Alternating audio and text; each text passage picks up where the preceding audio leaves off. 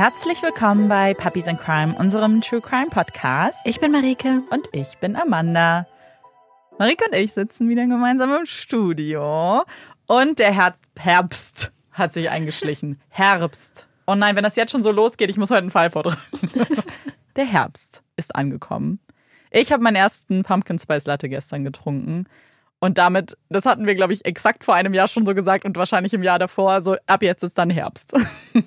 Also ich bin ja quasi im, seit dem 1. September dann offiziell immer im Herbstmodus gewesen.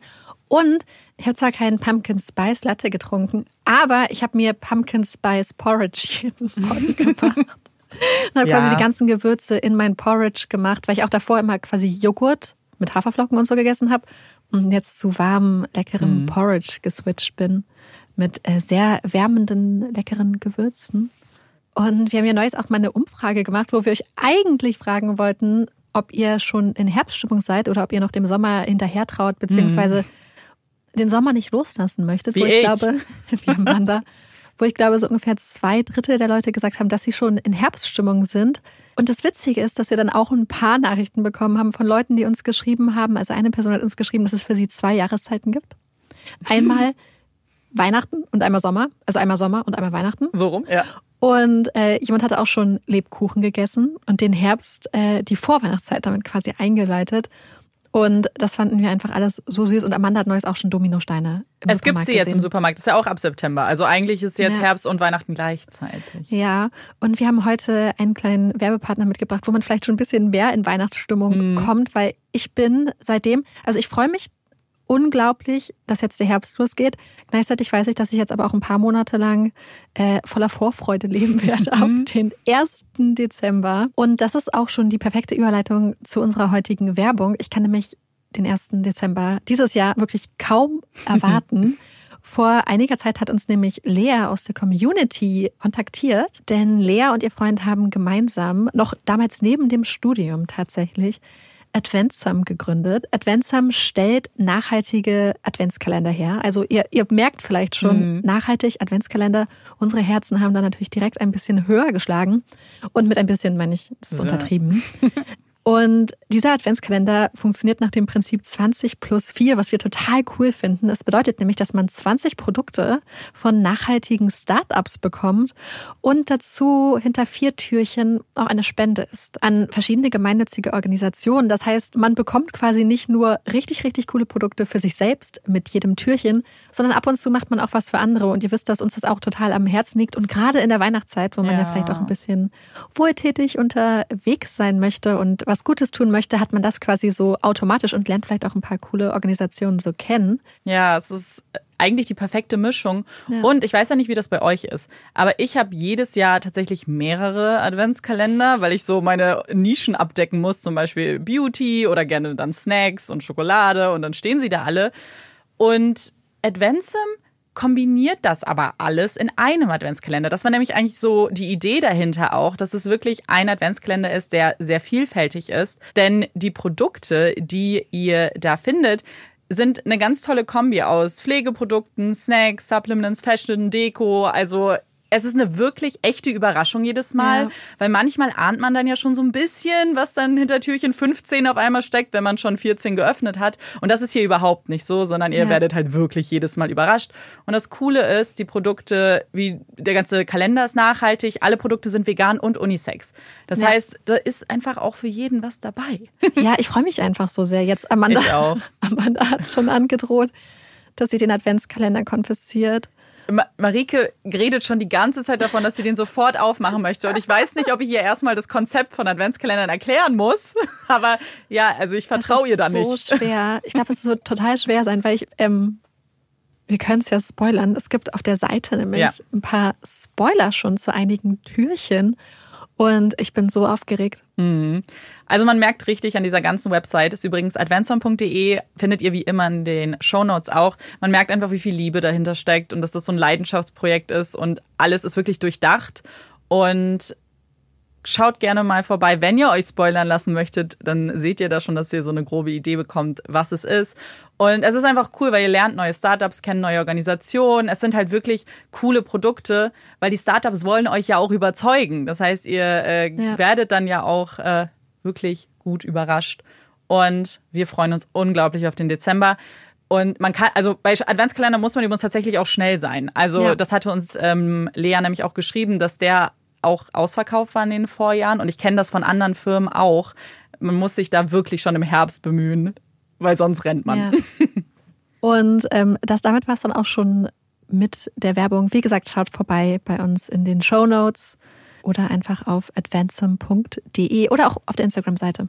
Genau. Und bevor es jetzt mit dem Fall losgeht, eine kleine organisatorische Sache. Die Folge nächste Woche wird ausfallen. Bei Amanda steht ein Festival an, bei genau. dann eine Hochzeit. Hochzeit. Also wir sind einfach, es ist sehr viel los. Wir ja. konnten es nicht zwischenschieben. Jetzt geht's mit dem Fall weiter. Los eigentlich. Ja. Wir haben noch gar nicht angefangen. Ich wollte den Fall auch schon sehr lange erzählen und habe so ein bisschen auf das richtige Gefühl für mich gewartet. Ihr werdet dann am Ende sehen, mhm. warum. Aber ich hatte richtig Lust auf den Fall und den euch zu erzählen. Und bevor ich jetzt aber einsteige, möchte ich erstmal eine Frage an dich stellen, Marike, aber auch so ein bisschen an euch. Also ihr dürft die gerne für euch auch beantworten. Und zwar ist die Frage, wie würdest du dein 19-jähriges Ich beschreiben? Also als du 19 Jahre alt warst, ah. was waren so Dinge, die dich beschäftigt haben? Wo warst du so in deinem Leben? Was waren so deine Prioritäten? So ein bisschen so kurz diese, die Lebenssituation von Marike. Oh, das ist witzig, weil ich habe das Gefühl, es ist bestimmt bei vielen von euch auch so, dass 19 so voll das äh, Jahr ist, wo sich voll viele so Wege ähm, trennen und auftun, mhm. äh, man Wege bestreitet. Weil ich habe komplett zwei unterschiedliche Ichs, glaube ich. Weil ich einmal, ich bin 19 geworden, als ich in Neuseeland war. Das heißt, ich war so am Backpacken und sehr viel am Party machen und rumreisen und immer mal so diesen und neben jeden Nebenjob gemacht. Und dann bin ich nach Hause gekommen und habe dann im Herbst mein Studium angefangen. Mhm. Und dann war ich in Berlin, habe in einer WG gewohnt, ähm, war in einer Beziehung. Das heißt, so komplett anderes Ich irgendwie. Ähm, ja, aber ich habe, ich weiß doch, oh Gott, als ich 19 geworden bin, hatte ich eine richtige Midlife-Crisis, weil ich irgendwie so das Gefühl hatte, so, okay, krass, jetzt gehe ich quasi dann nach Hause, obwohl mhm. das ja auch wirklich lange hin war, also mehr als ein halbes Jahr noch hin. Ich gehe jetzt nach Hause und dann studiere ich und dann, dann war es das mit meinem Leben. Ja. Das dachte oh ich damals. Gott. Aber ich, ich, war, ich war wirklich richtig depri ich glaube, dass du gar nicht alleine bist damit. Und deswegen, als ich nämlich über 19 nachgedacht habe, war das auch so ein Jahr, an das ich mich auch so gut erinnern konnte, also ein Alter. Weil ich habe auch mein Abi mit 18 gemacht und wurde dann aber sehr schnell 19, also ein paar Monate später und habe meinen 19. Geburtstag in Kanada gefeiert. Also es war für mich eben mein Auslandsaufenthalt nach dem Abi und weiß auch, dass das für mich so eine Zeit war, in der ich mich ja auch jetzt nicht finden wollte, aber so ein bisschen auch Entscheidungen treffen wollte, aber gleichzeitig auch einfach nur Spaß haben wollte, weg so weg von äh, zu Hause und weg von der Schule, auch so ein bisschen Abstand zu einem gewinnen. Aber am Ende dieses Aufenthalts, wo dann immer mehr die Realität dann kam, so warte mal, jetzt sind es nur noch ein paar Monate, bald fliegst du zurück und musst dich jetzt auch mal entscheiden, war das ein bisschen beängstigend, ehrlich gesagt. Aber ich glaube, dass eben das so ein wirklich ein Alter ist, auf das viele vielleicht Gutes zurückbringen. Alter, fand mhm. ich auch. Mhm. Also ich fand, das war ein Top-Alter. Ja. Also was heißt ein Top-Alter? Es war eine super, äh, super Zeit in meinem Leben. Bei mir auch. Also es ist auf jeden Fall, gerade mein, mein Kanada-Aufenthalt ist auch bis heu heute eine so der schönsten Zeiten und Erfahrungen, die ich gemacht habe. Aber gleichzeitig muss ich auch so ganz ehrlich eingestehen, so danach, also ich war nie der Mensch, der wusste, was ich machen möchte mit meinem Leben, also auch in Kanada dann. Und das hat sich dann sehr stark am Ende rauskristallisiert. Und das ist so ein bisschen meine kleine Überleitung jetzt zum Fall, denn Heute erzähle ich euch von einer jungen Frau, die 19 Jahre alt ist. Und ihr Name ist Caitlin Akins. Und die weiß im Gegensatz zu mir damals ziemlich genau, was sie will. Und das nicht nur, was ihre berufliche Zukunft angeht. Nein, Caitlin hat viele Wünsche für ihr Leben. Klare Vorstellungen und Ziele, die es für sie zu erreichen gilt. Und das nicht, weil sie seit Kindheitstagen auf einen ganz bestimmten Meilenstein fokussiert ist, nicht, weil sie an einem Fünfjahresplan festhält und ihr ganzes Leben bis ins kleinste Detail verplant hat. Im Gegenteil. Caitlins Entscheidung trifft sie aus dem Bauch heraus. Sie ist emotional, lässt sich gern von ihren Gefühlen lenken. Sie beginnen in ihr zu brodeln, steigen in den Kopf, werden zu Gedanken, die sie nicht loslassen und dann nach gründlicher Recherche zu nicht verhandelbaren Entscheidungen. Denn überstürzen möchte Caitlin nichts. Zumindest was die wirklich wichtigen Dinge ihres Lebens betrifft. Andere, nicht lebensverändernde Entschlüsse trifft sie hingegen gerne spontan, nach Lust und Laune, so wie es ihr gefällt. Denn sie lebt für sich, hat einen starken Charakter und lässt sich von nichts und niemandem unterkriegen. Macht gern ihr eigenes Ding und hat kein Problem damit, wenn sie dadurch auch mal aus der Masse heraussticht. Und dafür braucht es in der kleinen Stadt in Caroline County in Virginia, in der sie groß geworden ist, auch nicht besonders viel. Caitlin ist mit ihren kurzen, oft in den schillerndsten Farben getönten Haaren, mit den Piercings im Gesicht und den bunten Tattoos an Arm und Fuß ein richtiger Hingucker. Und das im allerbesten Sinn, wenn man ihre Familie und Freunde fragt. Ihre Mutter Lisa mag zu Beginn noch versucht haben, ihren kleinen Wirbelwind zu zähmen, ist aber schnell zu der Erkenntnis gelangt, dass dies keinen Sinn hat. Wenn sich Caitlin mal etwas in den Kopf gesetzt hat, dann kann sie niemand aufhalten. Als Kind nicht, als Teenie nicht und jetzt als heranwachsende Frau erst recht nicht. Sie musste lernen, ihrer Tochter zu vertrauen, etwas, das ihr nicht besonders schwer fällt, weil sie mit ansehen kann, zu was für einem lieben und fürsorglichen Menschen Caitlin heranwächst. Ihre Familie, ihre Freunde, das ist das Allerwichtigste für sie. Sie vertraut ihnen alles an und würde auch für sie ihr allerletztes Hemd geben. Sie bringt sie gerne zum Lachen, aber auch manchmal zum Weinen, denn Caitlin kann ihre Emotionen nie verstecken und die sind manchmal unberechenbar. Sie kann am Morgen noch gut gelaunt am Frühstückstisch gesessen haben, nur um dann eine halbe Stunde später vollkommen aufgelöst in ihr Zimmer zu verschwinden. Aber so richtig ungewöhnlich ist ein solches Verhalten jetzt nicht unbedingt, wenn man an diese Zeit zurückdenkt, an die Pubertät, dann erinnert man sich oftmals an die Hormone, die Gefühlsausbrüche, die nicht immer rational erklärbaren Entscheidungen, die man in seiner Jugend so getroffen hat. Als Caitlin mit 15 plötzlich vor ihrer Mutter steht und sie darum bittet, die Schule vorzeitig beenden zu dürfen, muss Lisa ganz schön schlucken. Ist das vielleicht eine solch irrationale Entscheidung? Ihre mütterliche Sorge kann sie trotz des Vertrauens, das sie ihre Tochter entgegenbringt, natürlich nicht ganz abstellen. Und das hier ist ja ein wirklich großes Ding. Ihre Tochter will die Schule abbrechen? Nein, korrigiert Caitlin dieses Missverständnis. Nicht abbrechen, beenden. Natürlich will sie einen Schulabschluss. Sie weiß, dass dieser ihren weiteren Werdegang maßgeblich vereinfachen würde. Sie hat nur einfach keine Lust mehr auf Schule. Jeden Tag Stunden über Stunden in dem Tempo zu lernen, das ihr die Lehrer vorgeben. Sie hat nicht das Gefühl, dass das für sie funktioniert, glaubt, dass es eine bessere und effizientere Lösung geben muss. Denn sie möchte selbst entscheiden, wie und wann sie lernt. Und sie hat sich auch schon informiert und sich das alles ganz genau durch den Kopf gehen lassen. Wenn sie jetzt anfängt zu lernen, ein paar Kurse besucht, dann könnte sie innerhalb eines Jahres die 11. und 12. Klasse beenden und müsste dann nur noch die Prüfungen bestehen. Ein ganz schön ambitioniertes Vorhaben, das denkt auch Lisa, zweifelt aber keine Sekunde daran, dass ihre Tochter dies packen könnte. Und sie kann. Mit 16 Jahren beendet Caitlin die Highschool und beginnt danach in dem gleichen Supermarkt wie ihre Mutter zu arbeiten, um sich etwas Geld ansparen zu können. Geld, das sie gut gebrauchen kann, um die großen Pläne, die sie schmiedet, endlich ins Leben rufen zu können. Eine erste Veränderung steht kurz nach ihrem 18. Geburtstag an. Caitlin zieht einmal quer durchs Land. Es verschlägt sie von Virginia nach Arizona. 2000 Meilen trennen sie von dem Leben, das sie bislang kannte. Von ihrer Familie, von ihren Freunden, von der gewohnten Umgebung. Es ist der Beginn eines neuen Kapitels, das Caitlin aber gar nicht abwarten kann. Denn sie ist nicht etwa wegen besseren Karrierechancen, wegen dem Klima oder wegen eines neuen Abenteuers die weite Reise angetreten. Nein, es gibt einen Grund für diesen Umzug. Einen schönen Grund, denn es ist die Liebe, die sie nach Arizona führt. Amber und Caitlin kennen sich bereits aus Grundschultagen, waren damals die allerbesten Freundinnen, die auch noch das Glück hatten, in derselben Straße zu wohnen.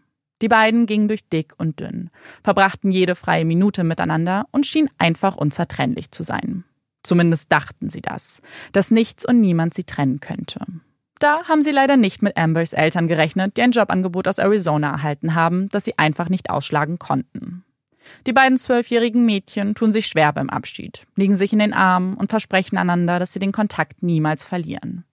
Ein Versprechen, das wahrscheinlich unter den meisten Umständen schnell vergessen wäre. Schließlich wird man älter, lernt neue Freunde und Freundinnen kennen, geht auf Partys, geht die ersten Beziehungen ein und vergisst, was vor ein paar Jahren noch so wichtig schien.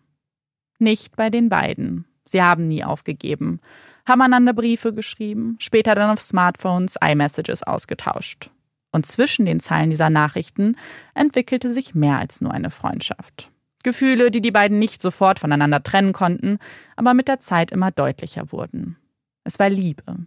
Eine Liebe, die nicht länger nur auf dem Papier- oder Handybildschirm bestehen sollte. Sie sollte real sein, mit Händchen halten, Küssen, Umarmung, mit Funken, die sprühen, wenn sie einander in die Augen blicken. Also trifft Caitlin eine Entscheidung, bei der sie nicht mal lange überlegen muss. Sie möchte zu Amber ziehen und den beiden eine echte Chance geben. Auch wenn das bedeutet, ihrer Familie nicht mehr so nah sein zu können wie zuvor. Es ist der Preis, den sie bezahlt und mit täglichen Anrufen an ihre Mutter Lisa und ihre Schwester Gabby auszugleichen versucht. Das gelingt, auch wenn es natürlich nicht dasselbe ist. Es ist trotzdem schön, ihre Stimmen zu hören, ihnen von ihrem Alltag zu berichten, von ihrer Beziehung zu Amber und ihnen dann freudestrahlend verkünden zu können, dass die beiden nun auch verlobt sind.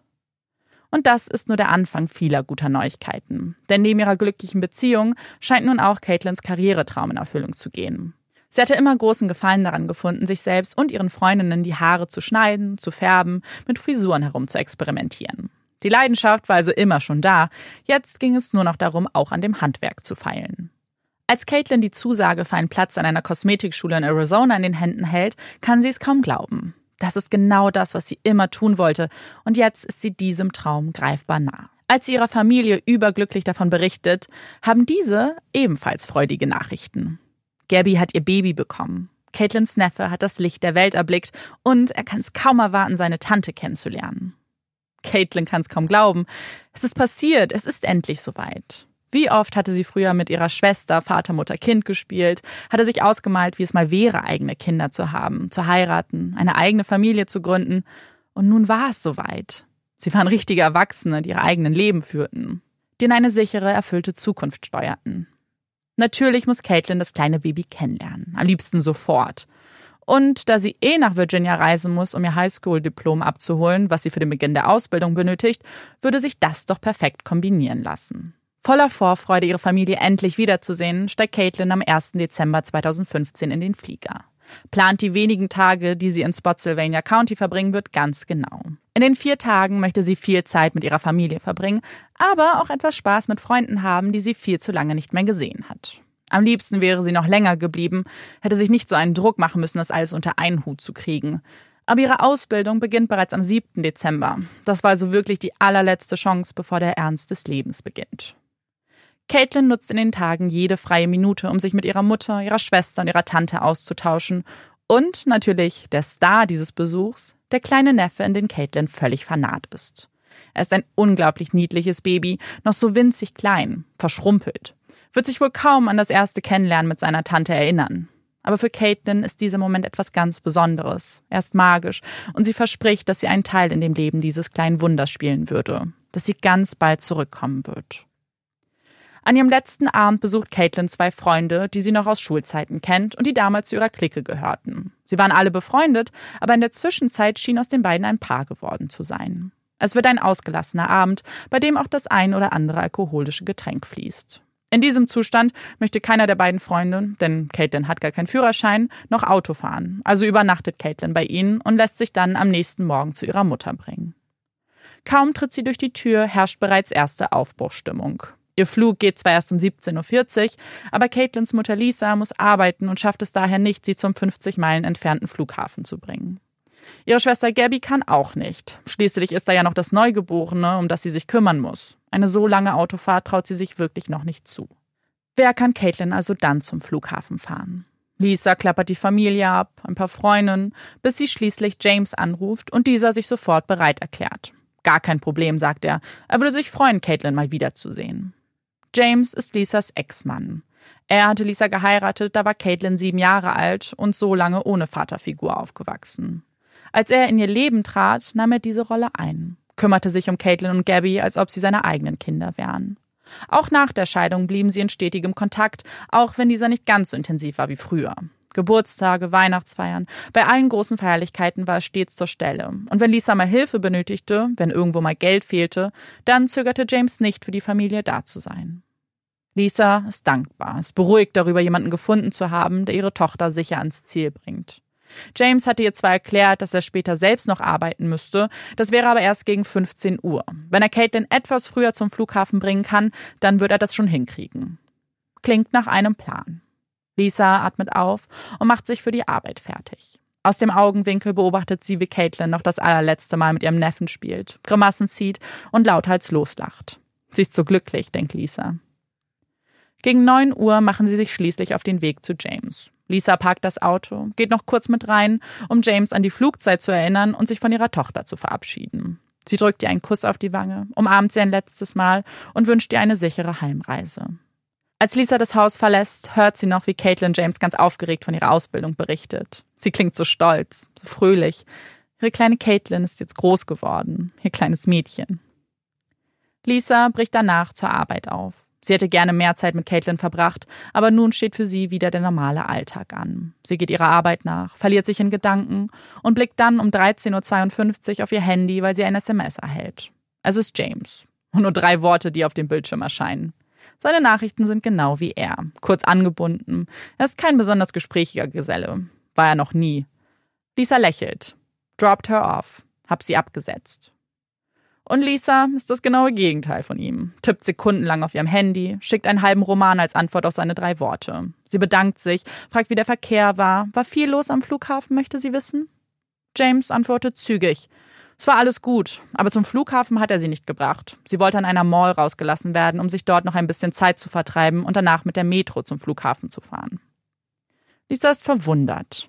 Die Mall, von der er da spricht, kennt sie gar nicht. Kann sich kaum vorstellen, dass Caitlin von ihr wusste.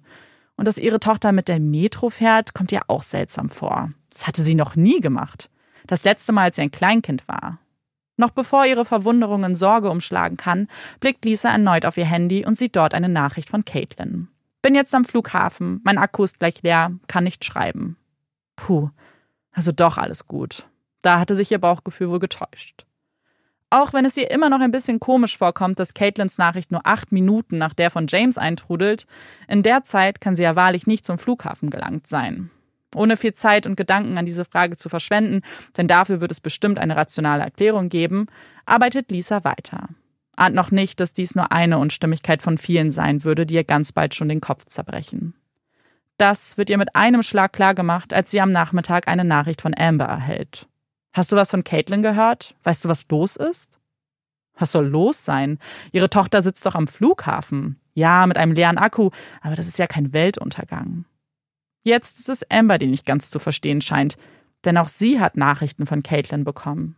Eine Nachricht um 11.56 Uhr, zwei Stunden bevor Caitlin Lisa noch zugesichert hat, am Flughafen zu sein. Und der Inhalt der Nachricht an Amber lässt Lisa schaudern, lässt ihr klar werden, dass irgendwas nicht stimmt. Denn Caitlin hat ihrer Verlobten folgende Worte zugeschickt, verteilt auf zwei SMS. Es ist etwas dazwischen gekommen. Ich komme heute nicht zurück. Ich sag dir Bescheid, wenn ich einen neuen Flug hab. Ich werde jetzt erstmal nicht schreiben können. Das ergibt doch überhaupt keinen Sinn. Warum sollte Caitlin nicht nach Arizona fliegen? Was ist ihr dazwischen gekommen? Ihr hat sie doch etwas ganz anderes kommuniziert. Sofort beginnt Lisa Caitlins Nummer zu wählen. Versucht es immer und immer wieder, den ganzen Nachmittag. Amber und Gabby tun es ihr gleich. Doch bei jedem Versuch geht sofort der Anrufbeantworter ran. Es klingelt nicht einmal. Ihr Handy muss also aus sein. Ist ihr Akku wirklich leer? Oder hat sie ihr Handy ausgemacht? Oder noch schlimmer, hat das jemand anders getan? Verzweifelt ruft Lisa nun auch James an, braucht unbedingt seine Hilfe, um das alles verstehen zu können. Was hat Caitlin genau gesagt, als er sie abgesetzt hat?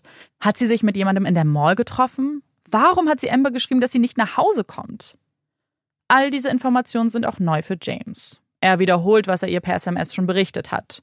Caitlin wollte zur Mall, wo er sie schließlich um 13 Uhr vor einem JC Penney rausgelassen hat und ihr 20 Dollar gab, um damit das Metroticket zu bezahlen. Sie hatte ja noch mehrere Stunden Zeit, bevor sie zum Flughafen musste. Das schien ihm jetzt nicht ungewöhnlich.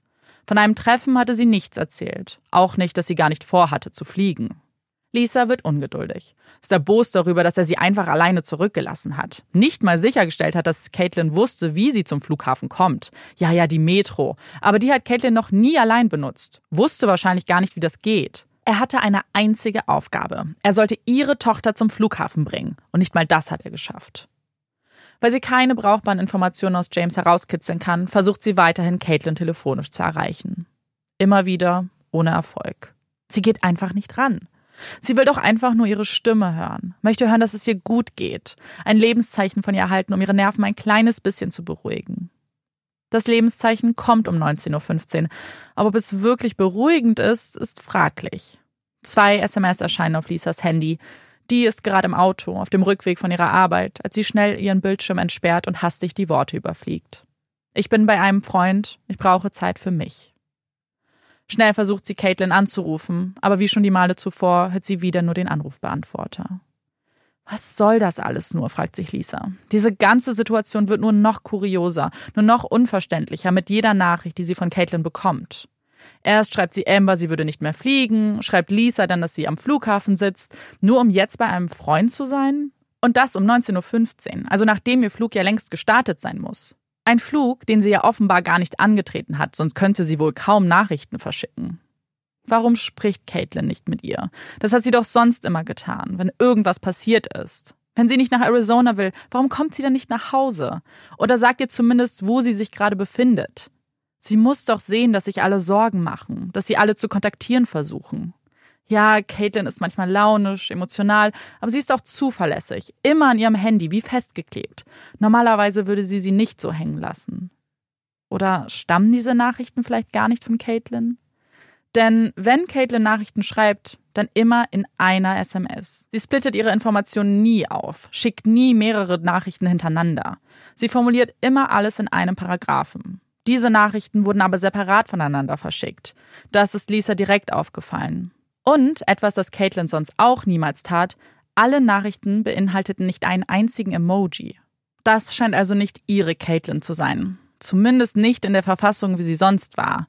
War sie aufgewühlt? Ist ihr etwas zugestoßen? Schrieb sie deswegen anders? Einen möglichen Grund für diese Veränderung bietet eine Facebook-Nachricht, die Amber von Caitlin bekommen hat. Dort erklärt Caitlin, dass sie nicht nach Hause kommen kann, weil sie sie betrogen hat. Auch Amber kam diese Nachricht beim ersten Lesen schon seltsam vor. Wie Lisa bemerkte sie sofort, dass der Wortlaut, die Art zu schreiben, anders war als sonst. Und selbst wenn der Inhalt der Nachricht wahr ist, warum spricht sie dann nicht einfach mit ihr? Erklärt ihr, was passiert ist, und sie finden eine Lösung. Ihr ganzes Leben haben sie sich in Arizona aufgebaut. Sie waren doch so glücklich. Caitlin würde das doch nicht alles wegwerfen, oder? Alle machen sich unglaubliche Sorgen um Caitlin. So etwas hatte sie noch nie getan, ist nie einfach verschwunden. Um sicherzugehen, dass sie wirklich nicht nach Arizona geflogen ist, kontaktiert Lisa die Airline, die ihr versichern kann, dass Caitlin nicht in den Flieger gestiegen ist. Ein weiterer verzweifelter Versuch, mit James zu sprechen, bringt ebenfalls keine neuen Erkenntnisse. Er bleibt bei seiner Version der Geschehnisse und kann sich nicht erinnern, dass Caitlin angedeutet hätte, dass sie sich es anders überlegt hat und nicht zum Flughafen möchte. Die ganze Nacht versucht Lisa immer und immer wieder Caitlin zu erreichen. Die ganze Nacht bleibt ihr Handy aus. Ihre Tochter hat gesagt, sie braucht Zeit, will alleine sein. Aber sie als Mutter spürt, dass das nicht die ganze Wahrheit ist, dass mehr dahinter steckt. Und das möchte sie am nächsten Morgen der Polizei berichten. Möchte, dass sie ihre Tochter suchen, ausfindig machen, um sicherzustellen, dass es ihr gut geht. Eine Bitte, der die Polizeibeamten nicht nachgeben können. Caitlin ist erwachsen und nicht nur das, in ihren Nachrichten beteuert sie ausdrücklich, dass sie etwas Zeit braucht und bei Freunden untergekommen ist. Es gibt keine Hinweise auf ein Verbrechen. Ungewöhnliche formulierte SMS und fehlende Emojis reichen leider nicht aus, um offiziell nach ihr suchen zu können. Als am Montag, also zwei Tage nachdem sie ihren Heimflug nicht angetreten hat, immer noch jede Spur von Caitlin fehlt und sie auch keine weiteren Nachrichten von ihr erhalten, entscheidet sich Lisa eine Vermisstenanzeige aufzugeben. Widerwillig wird diese entgegengenommen, jedoch mit dem Hinweis, dass man ihr nichts versprechen könne. Sie haben immer noch keine ausreichenden Hinweise dafür, dass sie als Polizei einschreiten müssen. Ein solcher Hinweis lässt nicht lange auf sich warten. Tatsächlich lässt er sogar nur sehr kurz auf sich warten und erreicht die Beamten noch während Lisa damit beschäftigt ist, das Formular auszufüllen. Sie unterbrechen diesen Prozess und bitten sie in einem Verhörraum Platz zu nehmen. Dort berichtet man ihr von einem Fund. In einem Graben hatte man einen blauen Rollkoffer gefunden. Nicht irgendein Koffer. Es ist Caitlins Koffer. Zumindest lässt das darin gefundene Portemonnaie mit ihren Ausweisdokumenten darauf schließen. Das Ungewöhnliche ist nicht unbedingt, dass sie den Koffer gefunden haben und nicht einmal, dass das Portemonnaie noch drin war, sondern der Ort, an dem man es gefunden hat. Der Graben liegt nämlich nur ein paar Meilen von Caitlins Elternhaus entfernt. Und dabei hatte James doch gesagt, dass er sie in der Mall etwa 50 Meilen davon abgesetzt hat. Wie kommt ihr Koffer also genau dorthin? Ist Caitlin von der Mall wieder zurückgekommen, war eigentlich auf dem Weg nach Hause und dann ist ihr etwas zugestoßen oder dann hat sie sich's anders überlegt?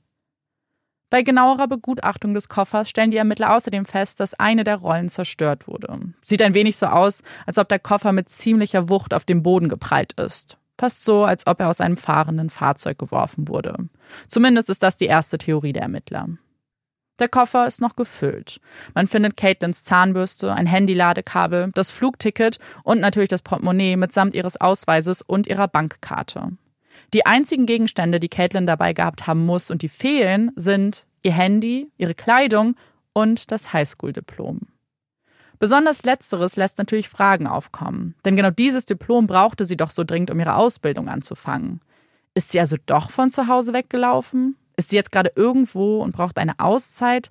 Aber warum hatte sie dann nicht den ganzen Koffer mitgenommen? Das Portemonnaie, ihre Zahnbürste? Warum hatte sie das zurückgelassen, wenn sie einfach nur bei Freunden war? Das alles ergibt so keinen Sinn. Das realisiert auch die Polizei, die nun die ersten Ermittlungen im Verschwinden von Caitlin aufnimmt.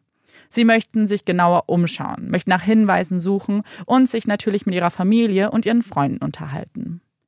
Ihr erstes Ziel mag wenig überraschend sein. Sie visieren James Haus an, um sich mit dem Mann zu unterhalten, der Caitlin als letztes gesehen hat. Im Gespräch mit den Ermittlern weicht James wieder nicht von den Beschreibungen ab, die er zuvor auch Lisa gegeben hat.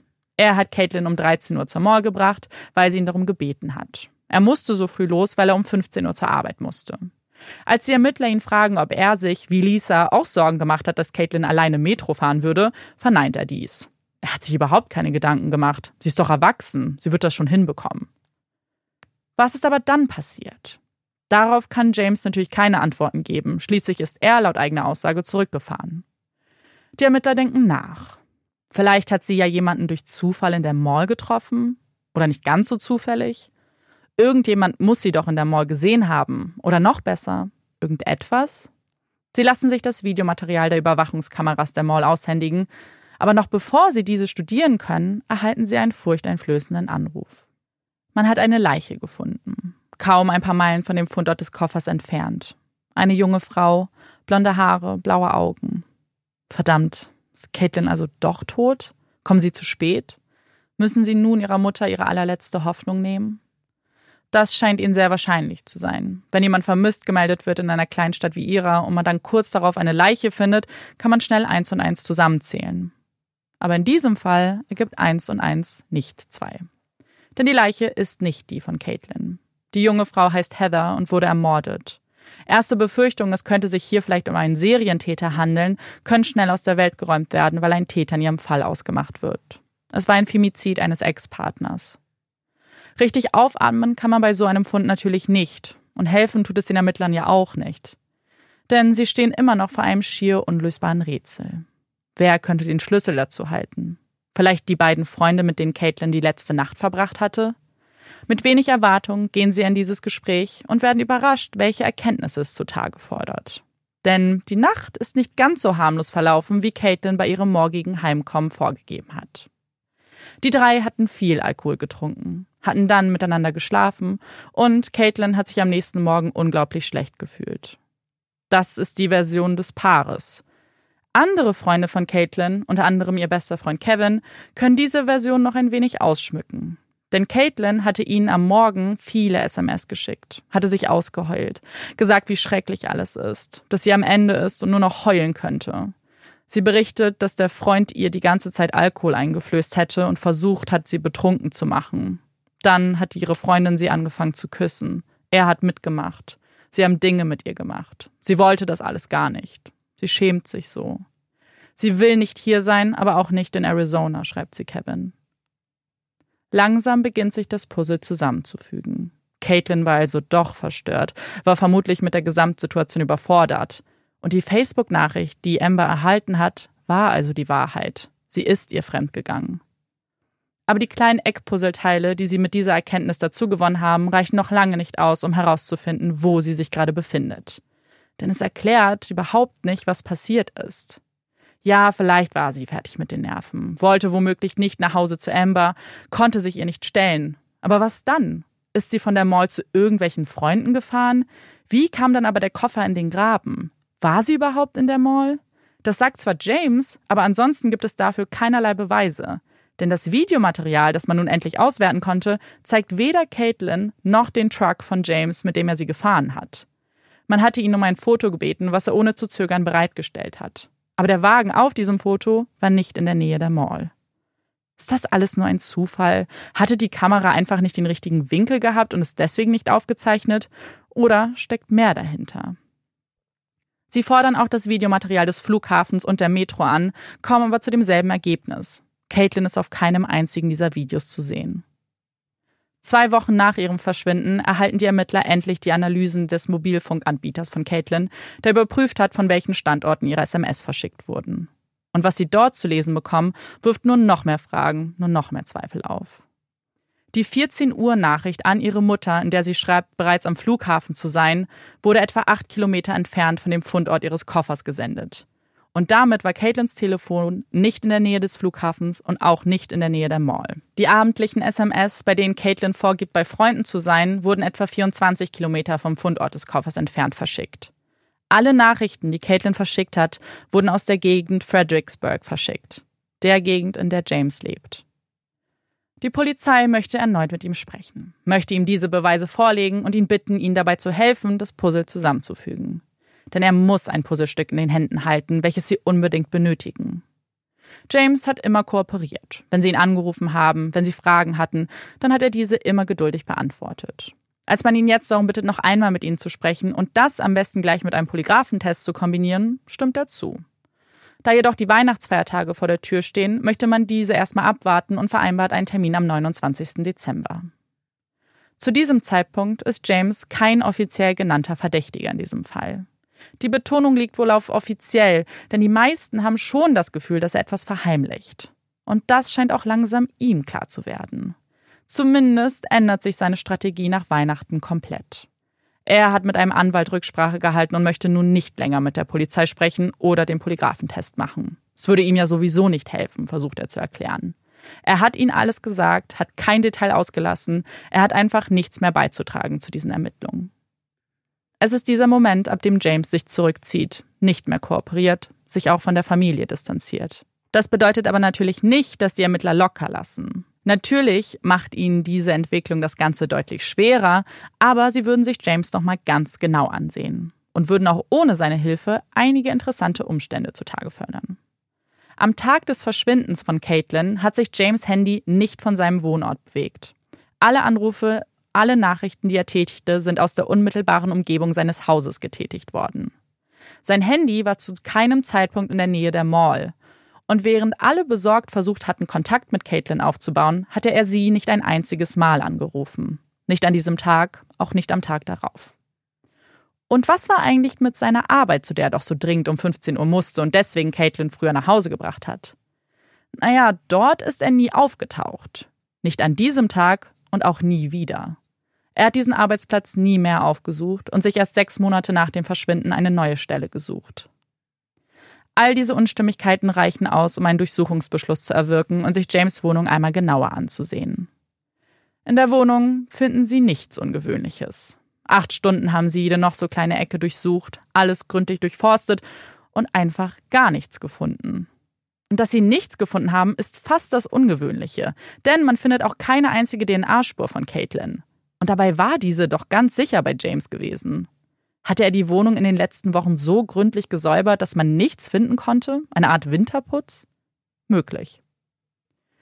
Sie sichern seinen Wagen, sein Handy und andere Elektronikgeräte mit der Hoffnung, vielleicht dort etwas finden zu können.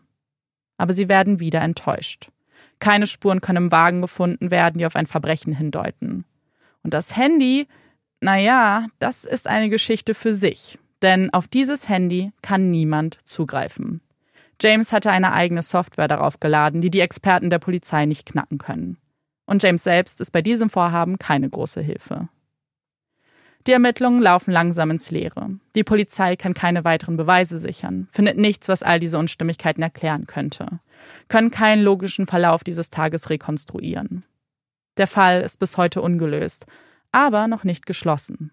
Man hat noch immer Hoffnung, vielleicht doch noch neue Erkenntnisse zu gewinnen und hat mittlerweile auch das FBI involviert. James kooperiert auch weiterhin nicht mit der Polizei. Die Fragen von Lisa, von Gabby, von Caitlins Freunden an ihn laufen ins Leere. Und sein Schweigen hüllt auch diesen Fall in ein dunkles Grau der Ungewissheit. Denn bis heute hat niemand mehr etwas von Caitlin gehört. Bis heute weiß niemand, was mit ihr an diesem mysteriösen Dezembertag wirklich passierte. Viele Theorien kreisen um diesen Fall. Und im Mittelpunkt aller Theorien steht die Frage, wo ist Caitlin? Ja, ähm, krass. Ähm, wir haben jetzt gerade kurz schon mal eine kleine Pause gemacht und ich habe so hm. schon mal einfach kurz Gedanken Amanda gegenüber geordnet. Ich bin total gespannt, was jetzt noch kommt. Hm. Und dann mal so ein bisschen über Theorien zu reden, weil also ich persönlich liebe ja auch ungelöste ja. Fälle. An dieser Stelle, das soll natürlich nicht heißen, dass ich mich freue, wenn Fälle nicht gelöst werden, weil ja. wir wollen, dass sie gelöst sind, einfach ähm, für Familie und Angehörigen offensichtlich. Ich meine, es ist einfach nur ich persönlich mhm. aus der True Crime Ecke. Ja. Ähm, finde das sehr spannend, ohne jetzt damit sagen zu wollen, dass man irgendwie das menschliche Leid nicht sieht oder sowas dadurch für die Familien. Aber über, über ungelöste Fälle zu sprechen, kann ja auch manchmal da helfen. Jetzt ja. nicht unser deutscher True Crime Podcast, aber es haben ganz viele amerikanische denen auch aufgerollt. Und das kann ja tatsächlich sogar helfen dann bei Ermittlungen, hatten wir ja auch schon gesehen in der Vergangenheit. Und ich weiß, dass dieser Fall jetzt bestimmt auch für ganz viele super unbefriedigend ist. Zum einen, weil er ungelöst ist, aber auch, weil es einfach so viele Unstimmigkeiten gibt und irgendwie weiß man nicht so richtig, was ist jetzt passiert, was ist, wer spielt da eine Rolle, James spricht nicht mehr. Also wir haben zwar ein paar Informationen und zwar ein paar Hinweise wie die Nachrichten und diese Protokolle von, von den Mobilfunkanbietern und alle nachweisbaren Beweise und Hinweise und Indizien habe ich euch jetzt erstmal in den Fließtext äh, gepackt. Es gibt aber auch noch ein paar Informationen, die aber eher von Meinungen und Erfahrungen Einzelner stammen. Das ist ja immer so ein bisschen schwierig und wäre ja in einem Prozess auch oft gar nicht zugelassen. Deswegen wollte ich die jetzt im Nachgespräch nochmal ein bisschen äh, an euch weitergeben, damit man das aber auch einordnen kann. Weil ich glaube, manchmal muss man gucken, von wem die Aussage kommt, in welchem Kontext. Und im Fließtext geht das dann so ein bisschen verloren. Und bevor wir uns aber die Theorien anschauen, einmal das offizielle Vorwort, dass keine dieser Personen angeklagt ist, keine dieser Personen ist ähm, verurteilt worden, niemand ist schuldig und wir beide haben überhaupt keine Ahnung, was passiert ist. Wir schauen uns nur die Theorien an und spekulieren ein bisschen. Und was auch, glaube ich, ganz wichtig ist, ist bei diesen Aussagen, die kommen, darf man, glaube ich, ein paar von denen auch so ein bisschen hinterfragen und vielleicht von einem anderen Blickwinkel sehen, was aber natürlich nicht heißt, dass wir alles jetzt anzweifeln, was sie sagen oder glauben, dass wir irgendwas besser wissen oder nicht. Wollte das nur mal kurz jetzt festhalten, damit wir es dann nicht die ganze Zeit nochmal sagen müssen im Fall. Und wenn man sich diesen Fall im Internet anguckt und wenn man so ein bisschen Quellen dazu liest, gerade schriftliche Quellen und Artikel, dann wird immer gesagt, die beliebteste Theorie ist, dass Caitlin weggelaufen ist.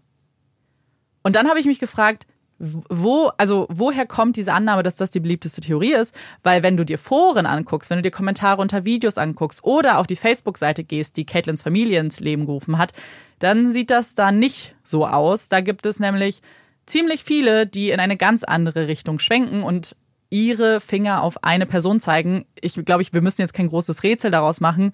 Aber Marike, was glaubst du, wer ist da so hauptverdächtig? Ich kann mir vorstellen, dass es James ist. Ja, Genau, also James wird fast überall eigentlich zum möglichen Täter gemacht oder zur Person of Interest. Und auch von ihrer Familie auf der Facebook-Seite gibt es tatsächlich sogar so einen Post, in dem er markiert ist übrigens, äh, wo sie schreiben, bitte brich dein Schweigen, du musst uns sagen, was passiert ist. Also alle, auch bis heute, denken, dass er mindestens was verheimlicht oder, und viele gehen sehr, sehr viel weiter, dass er was damit zu tun hat.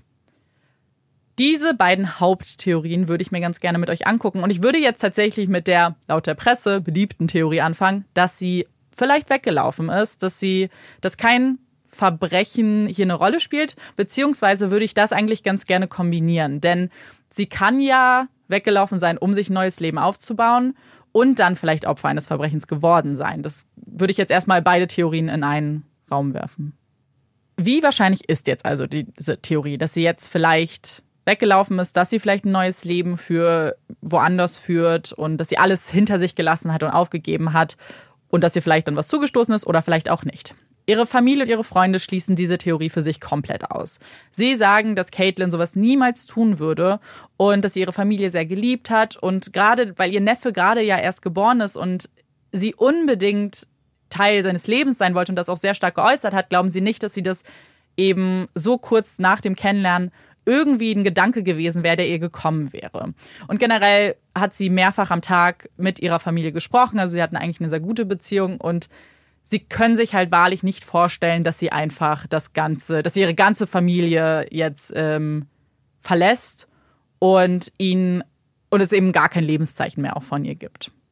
Sie sagen auch, dass sie das Gefühl haben, sie hätten ja sonst irgendwelche Anzeichen auch sehen müssen an diesem Tag. Und sie war eigentlich total happy, hat noch gespielt. Und auch als sie dann zu James gebracht wurde, war sie noch super gut drauf.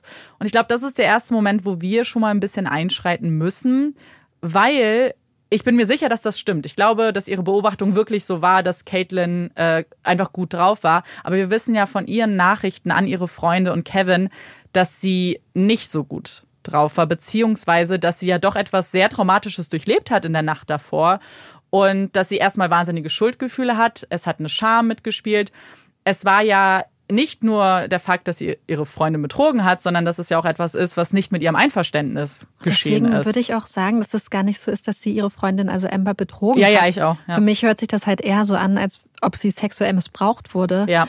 Und das ist natürlich dann so schlimm, dass sie dann diese doppelte Belastung hat, dass ja. sie einmal Opfer, ähm, wir wissen nicht, was passiert ist, von mhm. sexualisierter Gewalt geworden ist und dass sie dann auf der anderen Seite dann das Gefühl hat, sie hätte ihre Freundin betrogen und ja. sie, sie hätte Schuldgefühle ja. für so eine Sache. Und das finde ich so schlimm. Und ich glaube, das ist was, was heutzutage aber auch ähm, sich vielleicht langsam ändert, aber was viel vielleicht so kommuniziert wird, dass sie sich wahrscheinlich die Schuld gegeben hat, vielleicht. Und das ist so traurig. Ja, Weil wenn ein Fall, in einem Fall von sexualisierter Gewalt hat genau eine oder in diesem Fall dann zwei Personen die Schuld und das sind die Täter und die Täter, also der mhm. Täter und die Täterin. Ja, ich bin mir ziemlich sicher, dass sie aber wirklich gedacht hat, oh mein Gott, ich habe aktiv hier jemanden betrogen, den ich eigentlich sehr, sehr liebe. Und dieser Gedanke von, hier wurde mir Gewalt angetan, wahrscheinlich vielleicht im Hintergrund Grund war, aber bestimmt nicht sofort auch, weil wir reden ja hier von Stunden. Also es ist ja nicht mal, dass sie Zeit hatte, das Ganze zu verarbeiten. Ich habe auch in Podcasts gehört, in anderen, und das fand ich auch eine komische Aussage, die gesagt haben, na ja, aber so schlecht kann es ja nicht gegangen sein, wenn sie das so gut überspielen konnte, dass ihre Familie nichts gemerkt hat. Und deswegen habe ich auch am Anfang so ein bisschen die Frage gestellt, wie wart ihr als 19-Jährige? Und wenn ich da, als ich diesen Kommentar gehört habe, war ich so, ich konnte super viel überspielen. Ich habe ich habe meine Eltern, also gerade wenn es so frisch war, ich persönlich, und das kann auch mit der Beziehung zu meinen Eltern zu tun haben offensichtlich, aber ich hätte nicht mit meinen Eltern gesprochen, sondern genau das, was Caitlin gemacht hat, ich hätte meine Freunde kontaktiert. Ich hätte gesagt, oh mein Gott, Leute, meine engsten Vertrauten, das wäre auch mein erster Anlaufpunkt gewesen. Und zu sagen, also sozusagen, ja, so schlecht kann es ja nicht gewesen oder so schlimm kann es nicht gewesen sein, ist nicht, ich glaube nicht, dass das realistisch ist, ehrlich gesagt. Überhaupt nicht. Also wir haben das ja auch gerade in vielen Fällen von sexualisierter Gewalt, wo manch, das, ich glaube, das Problem ist auch, dass manche Leute es nicht, also ja.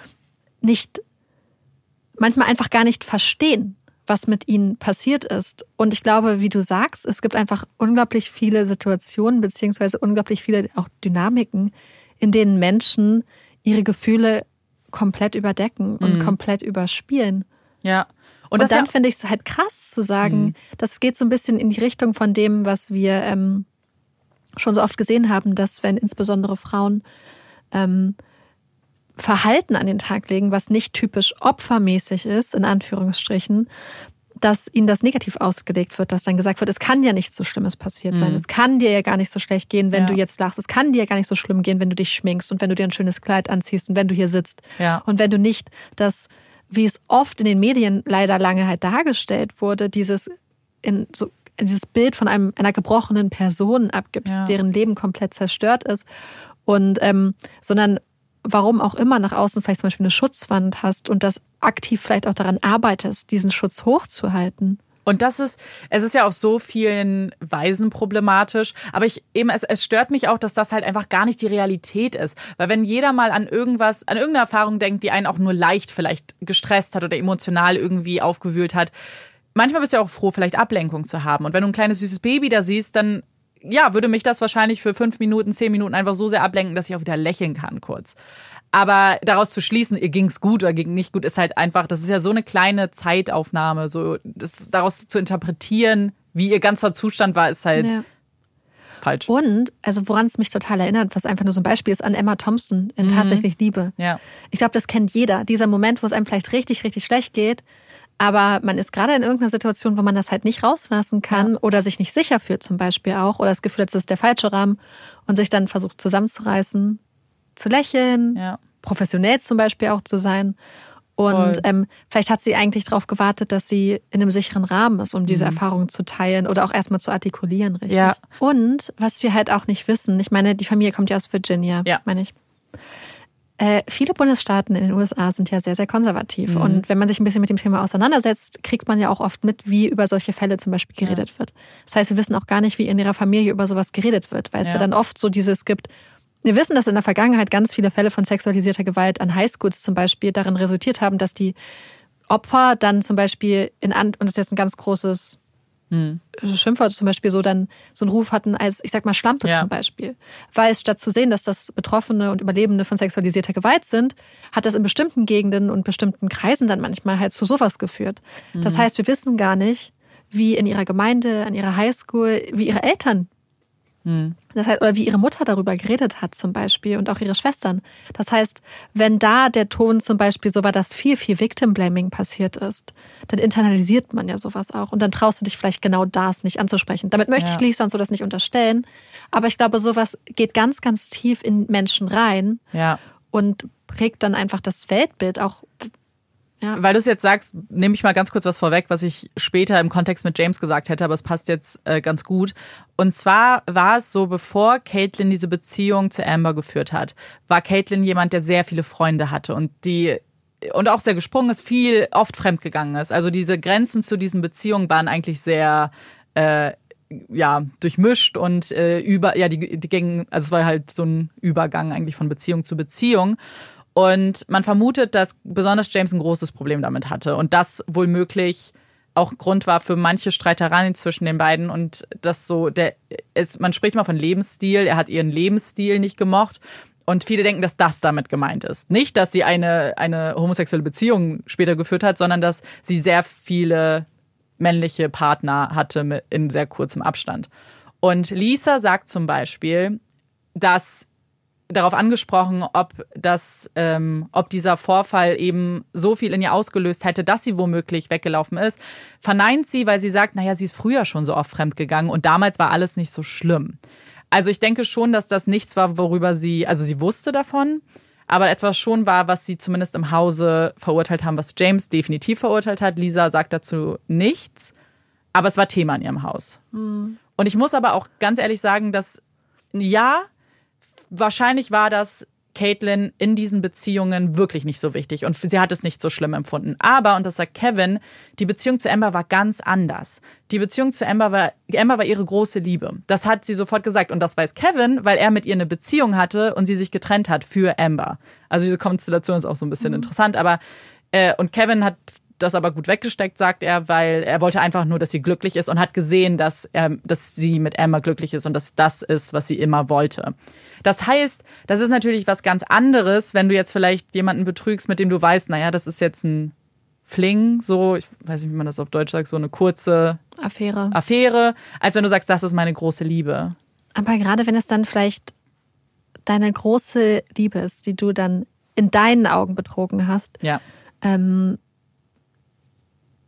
glaube ich trotzdem nicht, dass das dann der, kann ich mir nicht vorstellen, dass das für sie dann der Auslöser ist, dann zu sagen, okay, dann breche ich zu allen den Kontakt ja. ab. Das kann ich mir wirklich auch nicht vorstellen. Die Sache ist, ich glaube auch nicht, dass das ein Grund ist, um zu sagen, nee, jetzt habe ich, jetzt ist alles mein ganzes Leben so dahin, ich mache nichts. Aber ich glaube, dass es ein Grund sein kann, zu sagen, ich brauche ein paar Tage. Und ich mhm. möchte vielleicht ein paar Tage Ruhe haben, weil ich weiß nicht, was ich machen soll. Weil es ist nicht nur, und ich bleibe jetzt bei, ich habe meine Freundin betrogen, weil das ist ja, äh, also wir müssen jetzt nicht jedes Mal sagen, dass wir nicht denken, dass sie sie betrogen hat. Aber ich glaube, das ist jetzt erstmal klar. Aber in ihrem Kopf hat sie wahrscheinlich gedacht, oh mein Gott, ich habe meine, meine Verlobte betrogen. Und damit kommt ja noch ein bisschen mehr. Denn zum einen muss sie ihr das offenbaren. Aber vielleicht ist da auch eine Angst, was ist, wenn Amber sich jetzt trennt. Amber ist der Grund, warum sie in Arizona ist. Amber ist der Grund, warum sie diese Ausbildung macht. Macht sie diese Ausbildung dann noch? Geht sie wieder zurück? Es gibt nichts, was sie in Arizona hält. Und das beschreibt ja ihre Nachricht an Kevin eigentlich ganz gut. Ich will nicht hier sein, aber ich will nicht auch nicht da sein. Also, dass sie gerade auch nicht zu Hause sein wollte, weil es ihr zu viel war, aber auch nicht nach Hause gehen wollte. Und vielleicht wirklich einfach nur ein bisschen Zeit für sich wollte, um das alles irgendwie zu sortieren. Nicht sofort damit konfrontiert zu sein. Und ich glaube, man kennt das wahrscheinlich von sich selbst, dass man manchmal so ein Problem auch erstmal so ein bisschen zur Seite schieben muss und vielleicht mal durchatmen muss. Also ich kann mir vorstellen, dass es eben ein Grund ist, vielleicht zu sagen, okay, ich muss jetzt erstmal, ich muss jetzt mal durchatmen. Ich kann, und ich will nicht bei meiner Familie sein, so ich will jetzt einfach kurz alleine sein. Das kann ich mir vorstellen. Aber was, was passiert dann? Das ist jetzt so ein bisschen, was bei dieser Theorie für mich sehr, sehr schwierig ist. Weil ich, wie gesagt, nicht glaube, dass es Grund wäre, eben alles ab, also ihre ganzen Zelte abzubrechen und jetzt zu sagen, weil das ist ja auch ein großes Vorhaben, muss man mal ganz kurz irgendwie auch festhalten, so du dir ein ganz neues Leben aufzubauen, ohne irgendjemanden und auch ohne, dass das jemand weiß, weil sonst wäre mittlerweile, glaube ich, schon jemand zumindest zu Lisa gegangen und hätte gesagt, hey, ihr geht's gut, alles, so ist es in Ordnung. Das ist schon auch ein bisschen krass und ich glaube, also ich kann es mir irgendwie nicht vorstellen. Ich kann es mir ehrlich gesagt auch überhaupt nicht vorstellen.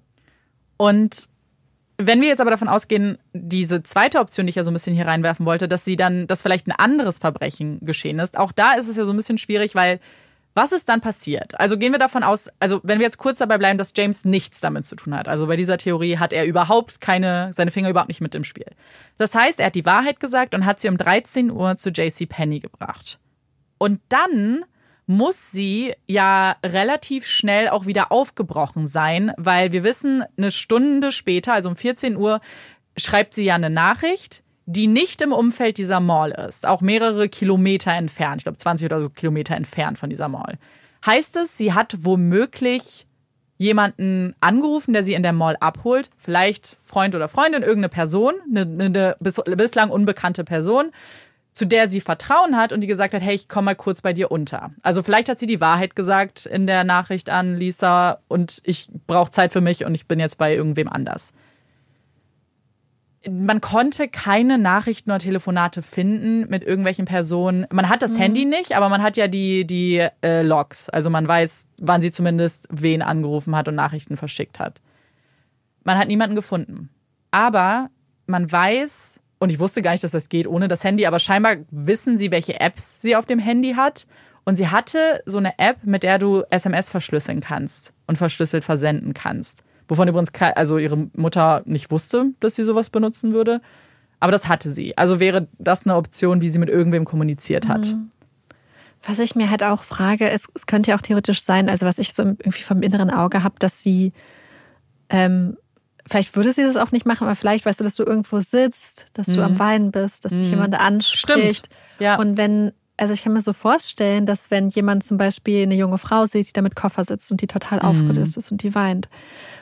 Und dann redet die Person mit ihr und findet so ein bisschen diese Geschichte raus. Und wir wissen ja, dass ähm, Menschen in solchen Situationen, Menschen auf Reisen und so oft einfach insofern auch Opfer von Verbrechen werden, weil Täter ahnen, dass da vielleicht ja, stimmt. niemand so nachforschen wird, dass sie gerade schon so unterwegs sind, dass es, dass sie so ein bisschen so ein bisschen mhm. loser sind. Weißt du, was ich meine? Ja. Und mit los meine ich vielleicht so mh, hm, freier. Ja. Und deswegen habe ich die ganze Zeit vor Augen, was ist, wenn jemand zum Beispiel gesagt hat, hey, weißt du was, wir reden, hier komm mal mit, weißt du was, ich fahre dich jetzt nach Hause zu deiner Familie. Ja, das ist echt richtig, das ist noch ein guter Winkel, den ich so auch noch nicht gehört habe tatsächlich, aber ja, weil man fragt sich natürlich schon bei dieser Theorie, also wenn sie ist 19, irgendwer also muss wenn passieren. ich wenn mhm. ich mit 19 irgendwo war, wenn ich ja. daran so denke, wenn ich irgendwo sad war, sind ja. Leute, also wenn ich an Orten war, wo Leute sind Leute gekommen und haben gesagt, hey, ist alles okay, wie geht's dir? Ja, wenn auch. ich mal, ich habe einmal mit 19 wenn ich mhm. irgendwelche Probleme mit irgendwas hatte, ja. sind Leute angekommen und haben Hilfe angeboten. Ja, wenn ich irgendwo Fall. war, sind Leute gekommen, allen Alters, und haben ja. einen angesprochen. Wir waren mal an einem Flughafen, hatten kein Geld mehr, dann mhm. hat uns so eine Omi Essen gegeben, so Sandwiches und so. Und ich habe das Gefühl, dass wenn da eine junge Frau sitzt mit Koffer, ja. dass da vielleicht wirklich schon jemand ankommt und sie anspricht. Ja. Andere Frage, was natürlich auch sein könnte, ist, dass das eine Vertrauensperson mhm. ist. Eine Person, wo man irgendwie das Gefühl hat, hey, ja. Ich, ich habe einen Koffer, die Person bietet an, mich mitzunehmen, ich vertraue der Person ja. und die Person weiß, ich habe einen Koffer dabei, weißt du, dann, dann, und eine Frau mit Koffer, ja. die weint, dann denkst du vielleicht, oh, sie ist von zu Hause ausgerissen, oh, sie hat mhm. sich gerade getrennt, oh, sie hat vielleicht gar nichts. Das heißt, es ist eigentlich, oft entspricht es, glaube ich, so eine Art, so ein bisschen das, was wir bei Straße der Tränen zum Beispiel auch hatten. Frauen, die am Traveln sind, also am, am Reisen. Hitchhiken, am Trampen, also per Anhalter fahren oder am Reisen oder in schwierigen emotionalen Situationen. Mhm. Dass das für viele Leute einfach ja. so ein ähm, ja, vielleicht wie, wie ein leichtes Spiel wirkt. Absolut. Das Einzige, was man natürlich da ganz kurz sagen muss, ist, dass man sie ja nirgends gesehen hat auf einem Video, Überwachungsvideo. Das heißt, sie müsste ja. irgendwo sitzen, was nicht unmöglich ist, weil. Aber wenn du weinen ja, würdest, ja, würdest du dich nicht auch zum Beispiel in der Ecke hinter, oder irgendwas hinter die Ecke von irgendwas setzen oder Absolut. hinter irgendwelche Büsche? Ja, das ist es. Ich finde nämlich auch, es wird sehr viel Gewicht auf diese ganzen Videoaufzeichnungen gesagt und dass das James auch super verdächtig macht. Und natürlich macht es ihn verdächtig, dass er nicht da ist. Aber es, man muss auch so ein bisschen genauer gucken, weil zum Beispiel sagt, sagen alle, diese Kamera von der Mall hat nicht diesen ganzen Parkplatz von JC Penny, wo er gesagt hat, dass er sie rausgelassen hat, nimmt die nicht auf. Das heißt, es ist nicht mal irgendwie jetzt besonders verdächtig, wenn er sagt, naja, ich habe da geparkt und die Kamera reicht nicht bis dahin. So, diese Kameras haben ja nicht den riesen Weitblick. Hat er auch spezifisch gesagt, wo er geparkt ist? Ja. weißt du, warum das dann für mich Sinn ergibt? Ja. Weil sonst müsste er genau wissen, wie weit wo die Kamera genau. reichen. Er müsste genau wissen, ja. wo die Kameras sind und welchen Winkel sie abdrücken. Ja. Und er müsste genau alle wissen. Ja. Das heißt, dann müsste er irgendwie hingehen und herausgefunden haben, welche Reichweite. Und das kann er doch gar nicht. Das kannst du nicht. Das und Risiko kannst du nicht eingehen, weil wenn du ja. dann lügst, dann haben sie dich ja sofort. Eben. Und er hat das, also ich meine, vielleicht ist er ein guter Schauspieler, aber er hat ja mit so einer Sicherheit auch die Fotos sofort gegeben von seinem Truck, hat immer wieder, und man muss das sagen, er hat, er hat noch nicht gelogen. Also wir haben keine einzige Lüge bis jetzt von ihm entlarvt, weil alles, was vielleicht ein bisschen seltsam ist mit der Arbeit, er hat auch nicht danach nochmal gesagt, er ist zur Arbeit gefahren. So, er hat gesagt, so, ja, deswegen wollte er früher los. So, er mhm. sagt halt zwar nichts mehr, was natürlich dann, aber ist halt, er hat bis jetzt noch nicht die Unwahrheit gesagt. Das ist, wenn die sich zum Beispiel irgendwie gestritten haben und es gar nicht mhm. so war, dass sie gesagt hat, ich möchte zur Mall, sondern er gesagt hat, weißt du was? Ich bringe Hau ja. ab, ich, ich bringe ja. dich jetzt irgendwo hin. Hat Stimmt. sie vielleicht auch ganz woanders hingebracht. Hat ja. dann gesagt, sie wollte weg, aber eigentlich haben sie sich einfach gestritten. Er hat sie irgendwo rausgesetzt und hatte dann einfach krasse Schuldgefühle.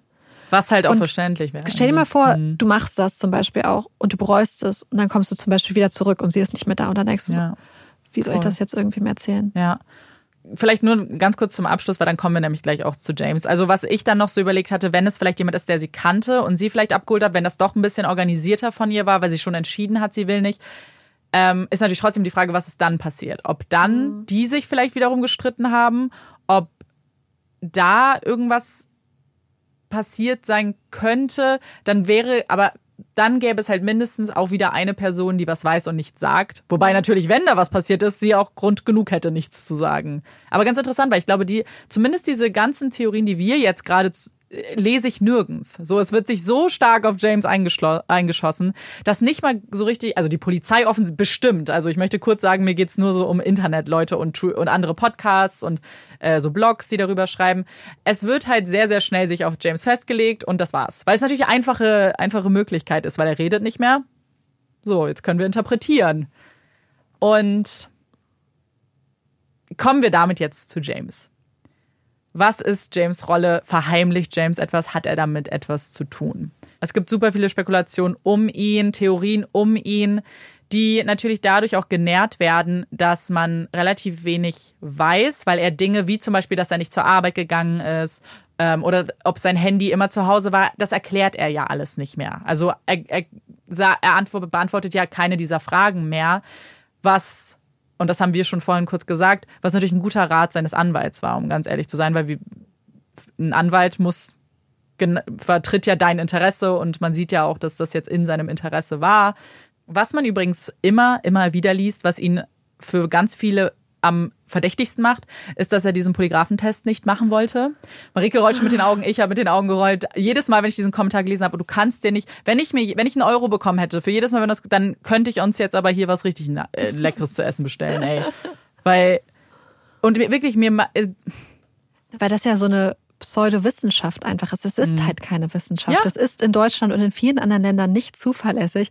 Das ist so ein bisschen, finde ich, hat das immer so diesen, dieses Gefühl von, hä, aber wenn die Hexe den Test, ja. dann soll sie sich doch dem Test hingeben. So, es ist wie so Hexentests im Mittelalter. Das ist ja. einfach keine wissenschaftlich, also das finde ich halt ja. so schlimm und dass es immer noch so als auch so kommuniziert wird in den Medien. Und gerade so in den USA, ja wirklich, da glaubt ja, glaube ich, jeder an dieses Wunder des Polygraphentests. Und ganz ehrlich, hört, wenn ihr ein paar Folgen von uns schon gehört habt oder überhaupt True Crime einfach.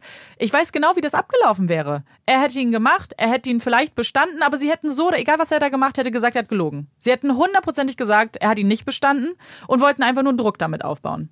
Ja. Das, also, was anderes kann mir doch keiner erzählen, was da passiert wäre. Ja, und es ist sowieso, wir haben ja schon ganz viele Fälle leider auch in der Vergangenheit gehabt, wo zum Beispiel Menschen, die nichts mit einem Verbrechen zu tun haben, dann mhm. Aussagen getätigt haben. Und wenn du halt einmal anfängst zu reden, kann es sein, dass je nachdem, an was für Polizeibeamte du gerätst, mhm, du da nicht mehr richtig rauskommst, weil dann ja. zum Beispiel Verhörmethoden angewandt werden, die weniger mit der Ergründung der Wahrheit zu tun haben, als damit halt so psychologischen Stress und Druck aufzurühmen und einem quasi eine Aussage herbeizutricksen auch ja. teilweise. Und deswegen ist es, glaube ich, und ich glaube, es ist aber auch viel, es sagt auch eigentlich viel, dass er gesagt hat, ich bin dazu bereit. Mhm.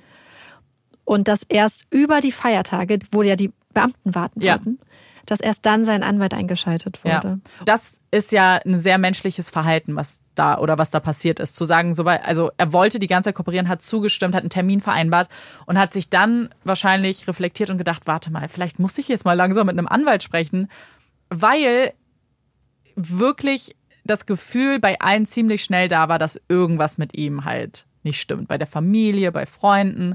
Und ich glaube, da haben dann auch früher oder später auch die Leute kein Hehl mehr draus gemacht und ihn halt auch wirklich aktiv so nach seiner Schuld gefragt.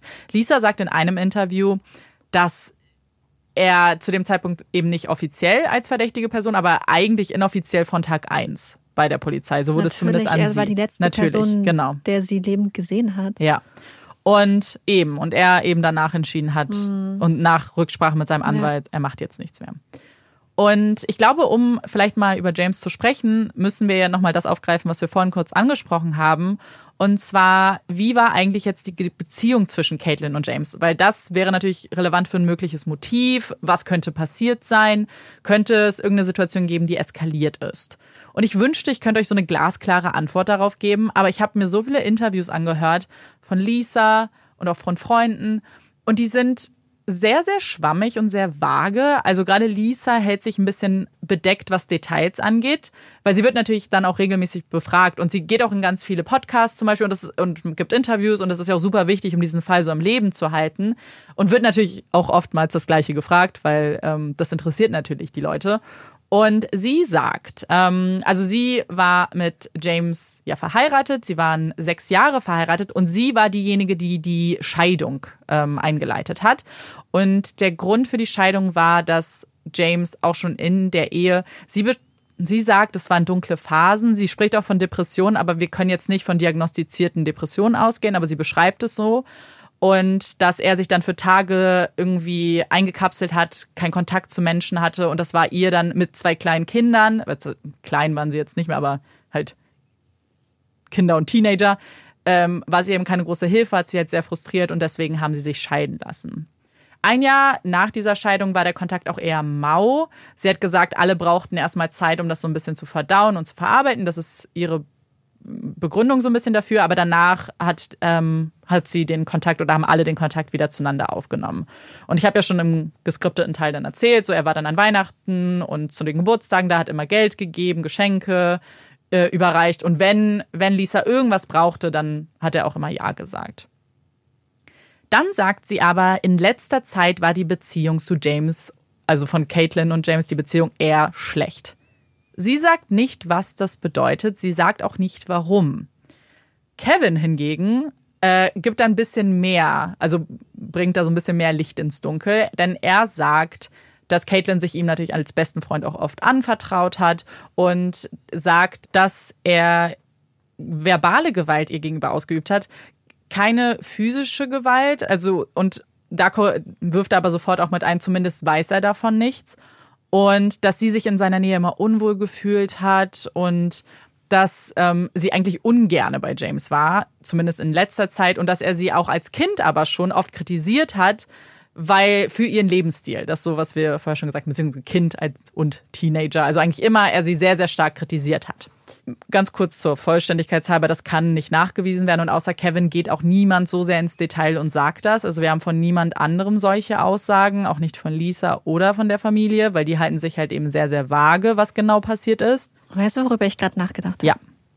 Stell dir vor, du bist Caitlin Und du bist gerade in der Situation, es geht dir richtig, richtig schlecht. Mhm. Psychisch.